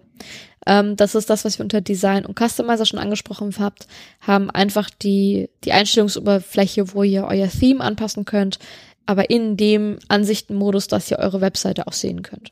Genau. Und der ist auch abhängig davon, auf welcher Seite ihr gerade seid. Also wenn ihr zum Beispiel ja. auf einer Beitragsseite seid oder irgendwie auf der Kontaktseite und ihr wollt jetzt speziell zu dieser Seite was ändern und klickt auf Customizer, dann wird auch diese Seite automatisch im Customizer geöffnet. Ja, zum Beispiel Widgets. Ähm, es gibt unterschiedliche Widget-Areas, die auch nicht auf allen Seiten, zum Beispiel kann es sein, dass es eine Widget-Area nur für die Beitragsseite und die Blogseite gibt, aber nicht für, für Seiten selbst ähm, also Seitenbeiträge hatten wir ja vorhin den Unterschied so ein bisschen besprochen. Ähm, da kann es dann einfach sein, dass man sich dafür wundert, hä, ich hatte doch hier im Customizer eine bestimmte Einstellung gesehen, warum sehe ich sie gerade nicht? Kann einfach sein, weil ihr auf einem bestimmten Beitrags- oder Seitentyp seid, die diese Einstellung nicht anbietet. Kann manchmal verwirrend sein, kann auch helfen. Scheinen sich die Geister, muss man sich dran gewöhnen. Äh, je nachdem, ob ihr äh, welches Theme ihr habt und ob ihr auch weitere Plugins habt, kann es weitere Menüpunkte geben oder auch weitere Punkte oben in der Menüleiste. Ähm, die hacken sich da ganz gerne rein und werden da angezeigt. Ähm, aber das ist jetzt erstmal die Grundfunktion vom WordPress Core. Genau. Also wenn ihr bis hierhin gefolgt habt, dann wisst ihr jetzt, wie ihr WordPress installiert welche ganz wichtigen Einstellungen ihr am Anfang machen müsst und was so die ersten Schritte im gesamten Dashboard seid, wo ihr welche Inhalte hinterlegen könnt und wie das Ganze funktioniert. Genau. Ich würde sagen, damit sind wir eigentlich durch mit der Folge. Nach sage und schreibenden, wie lange? Es war mehr als eine Stunde. Anderthalb Stunden? Ja, das war ein bisschen. Ich habe ein bisschen ja, gut, mit dem Vorgelaber und so. Aber meine Fresse, wollten wir nicht eine kurze fünfminütige Installation machen? Ja. also die berühmte fünf Minuten Installation ist kürzer als fünf Minuten und die kurze Folge war etwas länger als fünf Minuten. Ein bisschen. Äh, in der nächsten Folge geht es dann um die Absicherung einer WordPress-Installation und dem Wartungsmodus, den wir schon angesprochen haben. Und ich überlege gerade, ob wir nochmal lokal und live erklären sollten oder sollten wir das lassen? Ein Thema haben wir noch vergessen oh! bei der Installation. Ähm, wir haben euch jetzt den, den Weg erklärt, wie man WordPress installieren sollte. Aha, ähm, ja. Es gibt noch so einen anderen Weg, den viele Hoster anbieten. Und zwar gibt es sogenannte One-Click-Installer, nennen sie Das haben wir oft. völlig ignoriert, oh mein Gott. Genau. Wir wollten wir ignorieren. Wir haben es ignoriert, weil es ein Weg ist, den wir nicht unbedingt positiv sehen, weil man nicht unbedingt weiß, was genau da installiert ist. Also wenn man den Weg beschreibt, den wir erklärt haben, dann weiß man, da wird WordPress in der neuesten Version installiert, genau mit den Komponenten, die in WordPress drin sein sollten und nichts extra und es wurde nichts weggelassen. Ähm, bei diesen One-Click-Installern habt ihr den Vorteil, dass ihr im besten Fall wirklich nur einen Button klickt und sagt WordPress installieren und dann ist WordPress schon da und ihr kriegt auch gleich einen Benutzernamen und ein Passwort, um euch anzumelden. Das heißt, diesen ganzen Schritt WordPress runterladen, entpacken, per FileZilla hochladen, die Datenbankeinstellungen in der Installation angeben, das wird im Optimalfall alles gespart und ihr könnt sofort loslegen. Der Nachteil dabei ist eben, ihr wisst nicht unbedingt, ist das die neueste Version, die installiert ist, sind vielleicht irgendwelche Plugins vom Hoster schon hinzugefügt worden oder wurden irgendwelche Einstellungen verändert, die unter Umständen zu ganz komischen Effekten mit Plugins führen können. Also manche Hoster haben da irgendwelche verrückten Sicherheitseinstellungen, die sie versuchen in WordPress umzusetzen, die dann zu Problemen führen. Das heißt, ihr solltet nach Möglichkeit den Weg beschreiben, den wir eben erklärt haben. Mhm. Wenn ihr wirklich sagt, ihr habt gar keine Ahnung und habt auch niemanden, der euch jetzt mit dieser Anleitung helfen kann, das zu installieren, dann könntet ihr einen One-Click-Installer versuchen. Aber unsere Empfehlung wäre eben, das nicht zu tun, sondern den normalen Weg zu gehen und es wirklich manuell zu installieren. Also vielleicht um es mit einfacheren Worten zu sagen, der One-Click-Installer ist gut, um schnell zu starten, ist aber langfristig, kann es durchaus zu großen Problemen führen, ähm, wenn ihr bestimmte Funktionalitäten und so weiter verwenden wollt. Also es ist nicht wirklich unsere Empfehlung. Ja. Und angenommen, ihr habt echt Probleme damit, das Ganze zu machen, geht einfach auf ein WordPress-Meetup in eurer Nähe, fragt da jemanden. Das ist äh, für jeden, der ein bisschen länger schon mit WordPress arbeitet, wirklich kein Hexenwerk. Ähm, ich weiß es noch aus selber, aus eigener Erfahrung. Ich fand das damals persönlich ganz schön schwierig, WordPress zu installieren, weil ich wenig Anleitungen auf Deutsch gefunden habe, die es für Einsteiger auch erklären. Ähm, aber sobald ihr einfach jemanden habt, der sich ein kleines bisschen damit auskennt, für die ist es wirklich kein, kein Riesen, kein Riesending. Also geht ansonsten auf ein Meetup und fragt da einfach mal eben jemanden, ob da jemand euch helfen kann. Das ist eigentlich kein Hexenwerk, ähm, wenn, sobald man an die Daten rankommt, was, was die Daten, äh, die Datenbank und die, und die FTP-Zugangsdaten betrifft. Also bringt, geht einfach auf das Meetup, ähm, bringt eure Zugangsdaten vom Server mit und euch kann man da auf jeden Fall helfen. Oder sucht einfach auf YouTube nach Anleitungen. Ähm, ich würde sagen, wir machen nach dem Podcast auch vielleicht nochmal eine kleine Anleitung, wie man das Ganze installiert. Oder fragt euren Hoster. Also Hoster ja. sind durchaus gewillt, euch auch bei der Installation des Grundsystems zu helfen. Sie werden euch nicht dabei helfen, dann das Design anzupassen und Plugins zu installieren, aber die Grundinstallation von einem WordPress-System, ja. das kann euch auch der, der Support eures Hosters bei helfen und das vielleicht im Notfall direkt für euch durchführen. Ja. Also die haben auf jeden Fall entweder die Mitarbeiter sich damit auskennen oder wie schon am Anfang erwähnt, FAQ-Seiten, wo jeder Aspekt beschrieben wird. Da wird ganz genau erklärt, wenn ihr das Programm FileZilla verwendet, um auf unsere FTP-Server zuzugreifen, müsst ihr diese Schritte tun. Mhm. Und wie gesagt, noch zu jedem Teilaspekt, den wir besprochen haben, gibt's auf YouTube und verschiedenen Quellen Videotutorials und also ihr werdet eigentlich zu jedem Teilaspekt der Installation eine Anleitung finden, die euch da durchhilft. Ja. Und zur Not könntet ihr vielleicht, also vielleicht auch noch eine Option, ähm, einen Webentwickler oder Designer einfach bezahlen, um einfach nur WordPress zu installieren. Das machen vielleicht nicht alle, ähm, weil es jetzt ja. nicht so ein Riesenaufwand ist und so, aber zur Not einfach fragen. Also lieber, also nicht wirklich, also ja, ich persönlich kann den One-Click-Installer gar nicht empfehlen, weil man einfach nicht weiß, was da für Einstellungen gemacht werden. Ähm, macht einfach lieber den, den Standardweg. Und wenn ihr es selber nicht hinkriegt, fragt einfach um Rat. Das ist langfristig gesehen auf jeden Fall wesentlich besser. Das ist so wie wenn man sich einen Computer kauft, da schon ganz viel Software vorinstalliert.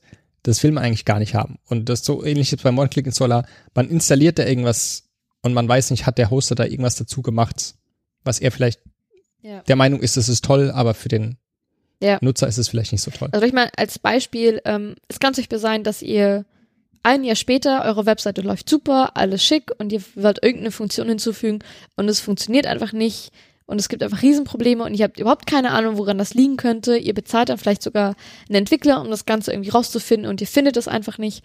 Ähm, und dann irgendwann nach viel Zeit und Nerven und Geld stellt sich heraus, es war einfach irgendeine Einstellung innerhalb der Installation, an die man überhaupt nicht gedacht hat und also dass es so ein bisschen was passieren könnte.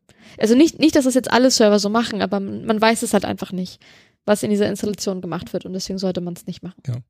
Die einzige große Ausnahme, die ich da geben würde, ist, wenn man so spezielle WordPress-Hoster hat, die wir in der letzten Folge angesprochen haben, die einem eine fertige WordPress-Installation gleich hinstellen. Mhm. Da ist es natürlich vollkommen okay, dass die WordPress-Installation schon da ist, weil das ist genau dieses Hosting, was man da auch gebucht hat. Aber wenn ihr ein einfaches Hosting von einem Anbieter euch besorgt, wo ihr selbst es installieren müsst, dann eben eher den manuellen Weg gehen und nicht den One-Click-Installer. Genau. Ich überlege gerade, ob wir auf die WP-Config vielleicht ganz kurz eingehen sollen. Also wir haben nämlich zur Recherche für diese Podcast-Folge geguckt, ob wir euch ein Tutorial empfehlen können, ähm, was wir einfach erwähnen, wo wir sagen, genau da wird es gemacht und uns ist aufgefallen, dass in den meisten Tutorials ähm, erklärt wird, dass wenn ihr WordPress über den FTP hochladet, ähm, dass ihr die wp-config exam, ähm, Example? WP Config Sample. Example, PHP. genau. Äh, dass ihr die kopieren sollt, ausfüllen sollt und dann Example wegnehmen sollt. Ähm, das müsst ihr eigentlich nicht machen. Also wenn ihr diese Anleitung findet, ähm, einfach am besten ignorieren. Denn so wie wir euch das beschrieben hatten von der äh, Benutzeroberfläche, wie man das Ganze installiert, passiert technisch gesehen genau das. Nur, dass ihr es selber nicht machen müsst. Und der große Unterschied dabei ist, dass bestimmte, ich nenne es mal Sicherheitseinstellungen, das nennt sich sogenannt der Key Salt, ähm, den man dann manuell reinkopieren soll und so bestimmte andere Dinge, die werden einfach automatisch gemacht. Das heißt, wenn ihr das irgendwo seht mit Sample und ihr sollt das ähm, bearbeiten und so weiter, ähm, lasst es einfach und macht das direkt über die Ja, Benutzeroberfläche. also ihr solltet auf jeden Fall versuchen zu machen. Es kann sein, dass es nicht funktioniert. Das ist genau das Gleiche, was wir auch bei den Permalinks er erwähnt haben. Ja, Wenn da diese Server. Meldung Ja. kommt, die HT-Access-Datei kann nicht angelegt werden wegen Zugriffsrechten, das ist genau dieses Problem, was auch bei der WP-Config passieren kann, weil Mhm. diese Datei durch den Installationsprozess angelegt werden muss. Und wenn Mhm. eben die Zugriffsrechte auf dem Server das nicht erlauben, dass eine Datei erzeugt wird, dann müsstet ihr das manuell machen. Aber das passiert ganz, ganz selten. Das heißt, in der Regel könnt ihr diesen Installationsprozess einfach ausführen und die Datei wird automatisch erzeugt. Nur sollte bei euch der Fall kommen, dass eben das, die Installation sagt, die Datei kann nicht angelegt werden, dann müsst ihr diesen manuellen Weg gehen. Mhm. Aber in dieser Sample-Datei steht auch gut kommentiert in Deutsch drin, wenn ihr die deutsche Version runtergeladen habt, was muss da rein. Ja. Aber wie gesagt, versucht's erstmal ohne, in der Regel funktioniert das und Ja. ist sehr viel einfacher. Also wichtig ist vielleicht dann zu erwähnen, wenn man das manuell machen muss, ähm, dass man sehr auf die Zeichen achtet, also dass man die Werte ausschließlich in diesem einzelnen Apostroph reinschreibt und dass man den Salt Key ausführt. Also dass man dass man es einfügt und nicht einfach nur leer lässt. Ja. Genau. Ich würde sagen, damit sind wir eigentlich durch. Genau. So viel zum Thema nicht so technisch. Ja. äh, wir hoffen natürlich trotzdem, dass ihr gut mitgekommen seid. Ähm, wir haben auch schon erwähnt, ihr könnt natürlich gerne kommentieren auf unserem Beitrag. Ihr könnt uns bewerten bei iTunes. Ihr könnt uns auf Twitter anschreiben. Haben wir noch irgendwelche Social Media Accounts? Nein. Wir haben keine Facebook-Seite, ne? Fällt mir gerade ein. Nee, brauchen wir auch nicht. Und Google Plus auch nicht, weil das gibt's aber nicht mehr. Genau, die zehn User, die bei Google Plus sind, die tun mir so leid. Oh mein Gott. Ähm, Ich werde dann noch mein Profil in, in den Autorenverlinkung rausnehmen. du hast da ein Profil? Ja, ist dir doch vor ein paar Tagen aufgefallen. Nee, mir ist aufgefallen, dass du ein Stack Overflow Ach Profil stimmt. hast. Ich habe auch ein Google Plus Profil verlinkt. Oh mein Gott. Und ich habe heute Morgen festgestellt, der letzte Beitrag war von Januar 2017. Ach, doch noch so früh. Ja, doch. Warum? Hast du da irgendwie so einen automatischen Post drin, der, wenn du was bei Nee. Twitter postest, es da auch gepostet wird oder so? If this, then that. Nee, da ging es, glaube ich, irgendwie um Football oder um WordPress oder Natürlich. So. Also irgendwas Wichtiges. NFL, ja, ja. Nee, es ging um Star Wars, genau. Star Wars. Im Januar, da war aber kein Preview oder so. Nee, aber da habe ich über Episode 7 irgendwas gepostet. Warum? Weil da Episode 7 gerade. Nee, das war beim Dezember. Das war Anfang Dezember, aber da war halt ein Beitrag dann darüber. Hast du lange gebraucht dafür, ne? Derjenige hat ihn so spät geschrieben. Mhm. Okay. Gut. Ähm, Ja. Dann vielen Dank fürs Zuhören. Genau. Wir wünschen euch sehr viel Erfolg und starke Nerven für die WordPress-Installation. Ihr schafft das. Wir glauben an euch. Ja. Ansonsten werden wir noch so ein paar Ressourcen auf jeden Fall verlinken in den, ähm, Show? Notes In den Show Notes, auf genau. capital-p.de. genau. Genau. Nicht.com? Nein. De. Wir sind ein deutscher Podcast.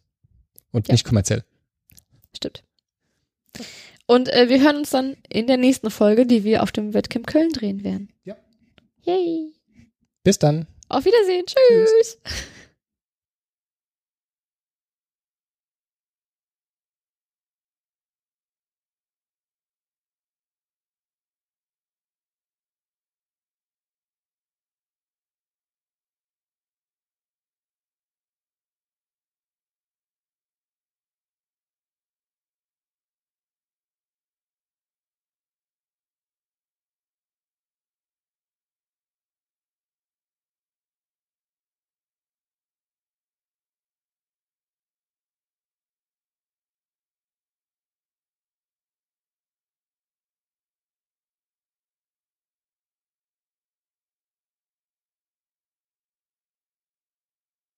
Hast du da umgeworfen? Ja, jetzt, jetzt ist erst Aufnahme. Du randalierst. Ich randaliere. Wie immer. Das ist in meiner Natur.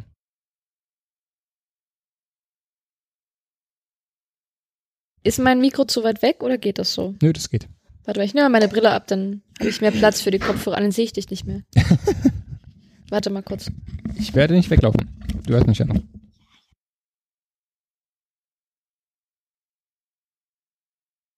Der So. Frank wird sich bestimmt total freuen, dass du das tolle WordCap aufhast. Ja. Ja. Ich meine, wenn wir schon einen WordPress-Podcast machen, dann muss ich auch was von WordPress anhaben. Du hast ja immer deine T-Shirts an. Ja. Ich habe immer Harry Potter-Shirts an.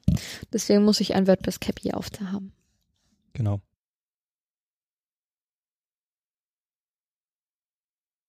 Ich glaube, ich würde die Folge eher kurz halten. Also wirklich nur so was. Was muss man? Länger als fünf Minuten? Ich wollte gerade sagen, 5 Minuten Installation oder was? Genau, wir machen den, den fünf Minuten Podcast über die fünf Minuten Installation, die ja eigentlich nur eine Minute dauert. I adopt. Mit deiner Nein, das KLI. machen wir natürlich nicht. Ja. Ja, da brauche ich keine, keine fünf Minuten und keine Ja, eine fünf Minute. Sekunden, ich weiß. Da, naja, zehn. Muss ja noch runtergeladen werden.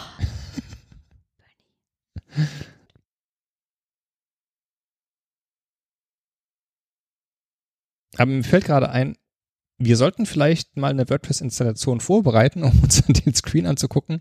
Was waren nochmal die Felder, die man auswählen kann? Ich meine, ich habe das Warte, schon hundertmal gemacht. Ich mach. Hast Ich habe ja einen lokalen, Ja, einen genau. lokalen Dann Server. wir einen lokalen. Ich habe jetzt auch eine Demo-Seite auf dem Webserver, aber müsste ich vorher die Daten mal löschen. Hm.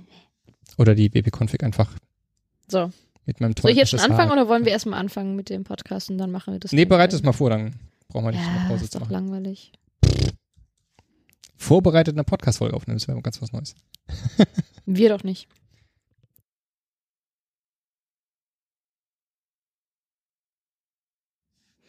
Weißt du übrigens, was wir gerade für einen Monat haben? Ups. Meinst du jetzt Oktober oder den 10.? Oder? Nein. Weil ich muss die nochmal löschen.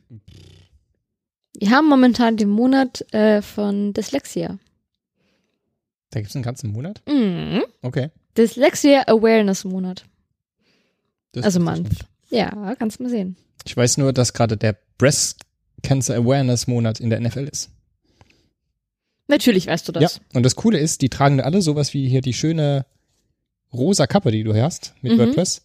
Ähm, das heißt, Spieler haben rosane Schuhe, rosane äh, Handtücher, rosane Handschuhe, was auch immer. Also Weißt du was, du hast mich Beispiel- vor Monaten gezwungen, diesen Scheiß zu gucken. Und jetzt, wo sie alle rosa haben, lädst du mich nicht dazu ein? Also wir können gerne am Wochenende ein Spiel gucken, weil die Pittsburgh Steelers, meine Mannschaft, die haben ja diese Terrible gehe ich Towels. segeln, da kann ich nicht. Ja, also mein, mein Team hat Terrible Towels, also Handtücher, die sie schwenken, die sind eigentlich gelb. Wieso terrible? Sind die so furchtbar oder was? Nee. Ähm, Achso, ich wollte es gerade fertig installieren, aber ich soll jetzt warten, ne? genau. Und äh, diesen Monat, weil halt Breast Cancer Awareness Monat ist, sind die rosa. Also natürlich haben nicht alle die rosa. Rosa oder pink? Ist es ein Unterschied? Ah, pink. Ja. Ja, auch Also, rosa oder pink? So, so, schön. Na, das ist pink. ja, pink. Ich bin ein Mann und kein Designer. Rosa, pink. Pff, egal. Ein Unterschied. Wahrscheinlich sind manche von den rosa Sachen auch pink und manche von den pinken Sachen rosa. Nein. Also es ist eher pink. Mhm. Aber es ist irgendwie sehr interessant anzugucken. Dass sie alle pink sind? Also, dass so viele Spieler irgendwie pinke Sachen tragen. Ist das eine gesamte Mannschaft? Das heißt, ich meine, das ist ja so ein total männlicher Sport, so mit Ist es? brachiale Gewalt gegeneinander und sonst was und trotzdem, ja. Ja, das ist die ganze Mannschaft. Also jeder hat, also gut, vielleicht nicht jeder Spieler, aber ganz viele Spieler haben so kleine Sachen. Also wie gesagt, irgendwie ein Receiver hat irgendwie die Handschuhe in rosa, der Quarterback vielleicht das Handtuch, was er umhängt hat. Ähm, Ist ja süß. Die Pittsburgh Steelers haben irgendwie auf ihrem äh, Shirt stehen, Pittsburgh is stronger than cancer. Also Cool. ist schon ein großes Ding. Und das ist vor allem eine Charity-Sache. Da bekommen die kein Geld für, dass sie das machen. Also Dass ja- rosa tragen, da kriegen sie kein Nee, dass, dass sie halt, für. nein, dass sie Werbung dafür machen, dass Menschen sich mit dem Thema Brustkrebs beschäftigen.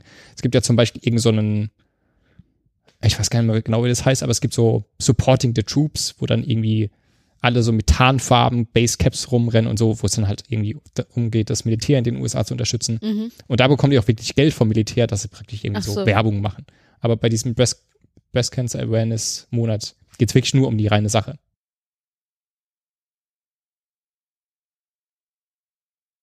Na, wie mit dieser Krebs-Awareness-Monat vor einigen, Du meinst den vor November? Zeit. Genau. Ja. Erzähl doch mal. Hier gibt es ja jedes, jedes Jahr den November oder den Movember. Also Mo ist der englische Name für ein Schnauzbart. Und die Aufgabe als Mann ist da, sich ein Schnauzbart stehen zu lassen.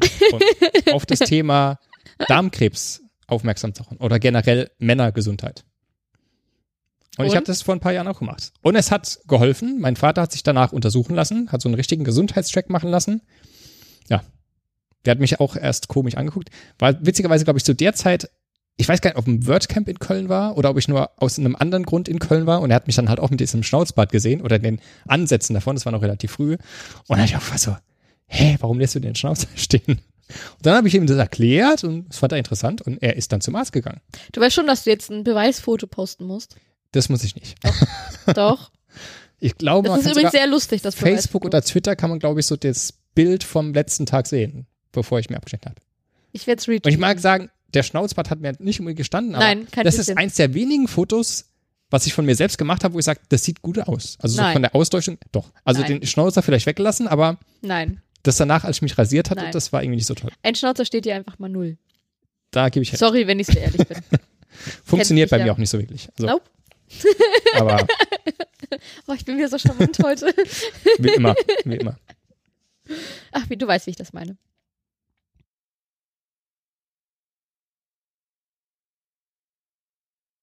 Guck mal, ja, haben wir alles auf Band. Sehr gut. Alright.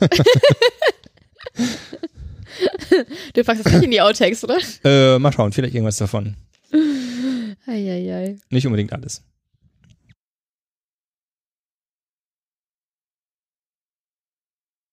Okay, wollen wir anfangen? Wer fängt an? Maya schüttelt den Kopf. Ich fange nicht an. Hm, ich kann mich da an so eine letzte Folge erinnern. Ja, wir können ja versuchen, mal parallel äh, das zu machen. Mal gucken, ob wir dieselben Worte finden dafür. Parallel. Also meinst du beide gleichzeitig oder so Ja. im Wechsel? Nee, gleichzeitig. Oh, das, das nee, das wird gar Doch, nichts. doch, lass mal machen. Das ist bestimmt lustig. Mal gucken, wie ähnlich Ich finde es ja bei Podcasts immer so witzig, wenn die sich dann gegenseitig vorstellen. Hier sind Maya, sind. Nein. der Eintracht hat gefehlt, und Bernhard. Und dann so, hä? Die sagen doch, ja, die stellen sich gegenseitig vor, aber das ist irgendwie, wenn man das einfach nur hört und nicht sieht, wie sie aufeinander zeigen, so, hä? Ich dachte immer, die heißen andersrum. Gerade wenn es, Ja, zum Glück sind unsere Vornamen Ja, gut, eindeutig. die sind äh, eindeutig männlich auch. oder weiblich, aber bei Ja. denen ist es dann so, äh, waren die nicht andersrum? Und dann, ach ja, stimmt, die stellen sich mal anders verkehrt rum vor. Fair enough. Aber lass mal versuchen, die Einleitung gemeinsam hinzukriegen. Mal gucken. Ja, wir können nicht gleichzeitig sprechen. Doch, lass mal machen. Komm schon. Gut, jetzt war es für die Outtakes. Okay, eins, zwei, drei. Willkommen, Willkommen bei bei- Kniffy Podcast. bei der Folge 9. Hab noch nicht mal das Willkommen geschafft.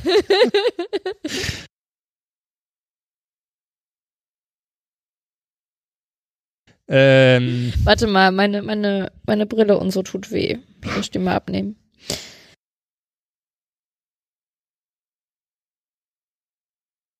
Ach Gott, ich hatte schon den ganzen Tag Kopfhörer heute auf. Das tut weh. Alrighty. ja, meine sind kurz vor Feierabend leer gegangen. Das ist total nervig. Das ist Please recharge your Du headset. musst die über Nacht Verdammt. einfach laden. Ja, das hatte ich heute Nacht vor und hab's dann vergessen. Ha, selbst schuld. Und dann haben die den ganzen Tag, gestern waren die so Battery Level Low. Ich dachte, gut, dann sind sie gleich leer. Und die haben den ganzen Arbeitstag gehalten und dann kurz vor Feierabend Please short headset. Da kam gerade das beste Lied, wo ich dachte, verdammt. Welches? Welches Lied? was, ist, Ähm, was ist dein bestes Lied? Nee, also das beste Lied von dem Album. Und dann dachte ich so, Welches Album? Was hast du gehört? äh, The Heist heißt das, glaube ich. Kenn ich nicht. Ähm, das ist von einem amerikanischen Rapper. Und der hat. Was? Du hörst Rapmusik? du? Ähm, What? Nee, also ich höre nicht unbedingt Rapmusik, aber ähm, jetzt muss ich gerade überlegen. Ich glaube, das heißt Same Love oder so. Von? Macklemore und ich noch irgendwem. Und es ist so ein Lied, da geht es um Homosexualität. Positiv oder negativ? Es geht so ein bisschen, Vorsicht. es geht so ein bisschen darum, also er ist ja Rapper und ich meine, als Rapper schwul sein geht ja mal gar nicht und Rapmusik ist ja sowieso sehr homophob generell von den Texten her. What? Deswegen mag ich das nicht. Und also das Lied fängt irgendwie an, dass er sagt, äh, als er irgendwie ein Kind war, hat er irgendwie das Gefühl gehabt, dass er schwul war und da meinte seine Mutter, also seine, seine Argumentation war, weil er zeichnen kann und weil sein Onkel schwul war und dann muss er irgendwie auch schwul sein. Und da meint seine Mutter so, ey, du hast schon auf Mädchen gestanden, da warst du noch nicht mal in der Vorschule. Ähm, und so, okay, er hat festgestellt, er ist nicht schwul, aber er hat dann gesagt, okay, wenn er schwul wäre, in dem, in dem Business, in dem er ist, hätte er das Gefühl, dass ihn alle hassen. Und es ist so ein bisschen, also er rappt das ganze Lied, aber es gibt so eine Sängerin, die auch mitsingt, die selbst lesbisch ist und die hat einfach sagt, ähm, man hat einfach nicht die Wahl. Ja, Also man kann sich nicht aussuchen, ob man schwul ist oder nicht. natürlich Und nicht. es geht halt so die, ja, die Anerkennung in der Gesellschaft und vor allem halt in dieser Musikszene und im Rap-Business, wie problematisch das ist. Und ich fand das ein super tolles Lied. Ich glaube, ich habe das das erste Mal bei Ellen in der Show gesehen. Ah, Und es war echt so ein, so ein Lied, da fängst du an zu heulen. Das ist echt total ergreifend, auch wenn Rap nicht unbedingt deine Musik ist und vielleicht der Künstler, ich meine, ich kannte sogar ein paar Lieder von ihm, was mich sehr überrascht hat, aber das Lied ist einfach so mitreißend. Das war echt toll. muss mir mal zeigen. Muss ich mal vorspulen. Aber das bei Ellen am besten. Weil ich mag Ja. sie und ihre Ja. Sendung. Auf jeden Fall. Ja.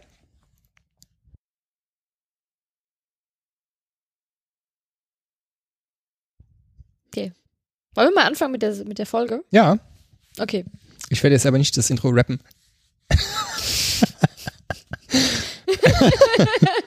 Why not? Come on. Ja, das hatten wir ja gerade eben auf der Straße. Ey, Alter! Willkommen hier beim Capital P Podcast. Ist halt Berlin, ne? Was willst du erwarten? Voll die krasse neunte Folge. Alter, voll krass, Alter. Okay, Das hat ein Ähm, Kiez, ja. gut. Ja. Gut, Soll ich anfangen? Soll ich mal die Einleitung versuchen? versuch's. Ja, du fängst an zu lachen. Siehst du, geht schon los. Guck mich jetzt an. Ja, ja. okay.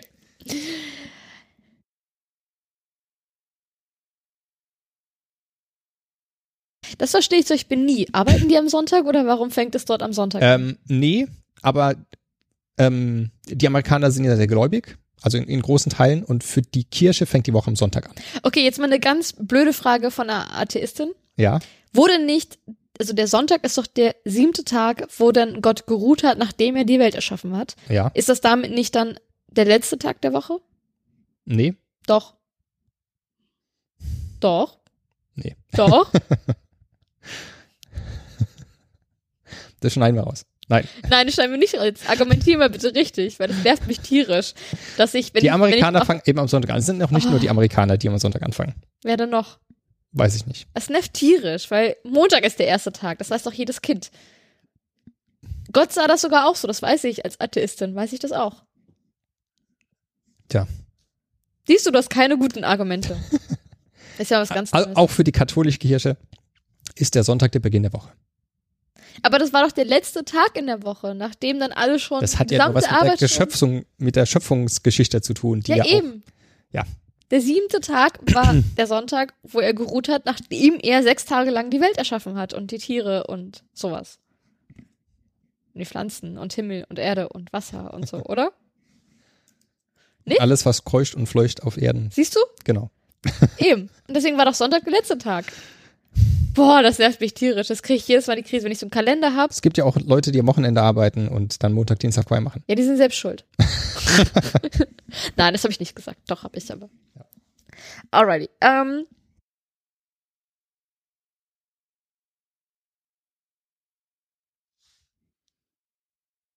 So, jetzt machen wir noch eine kurze Sache.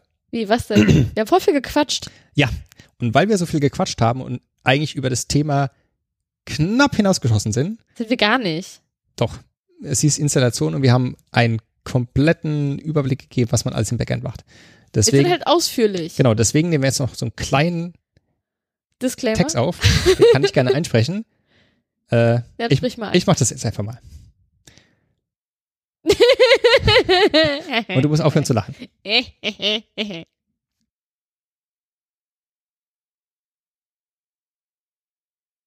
Jetzt muss ich mal überlegen, wir hatten, also wir haben die Installation, wir haben die wichtigsten Einstellungen, Permalinks, Datum und da würde ich diesen Break machen.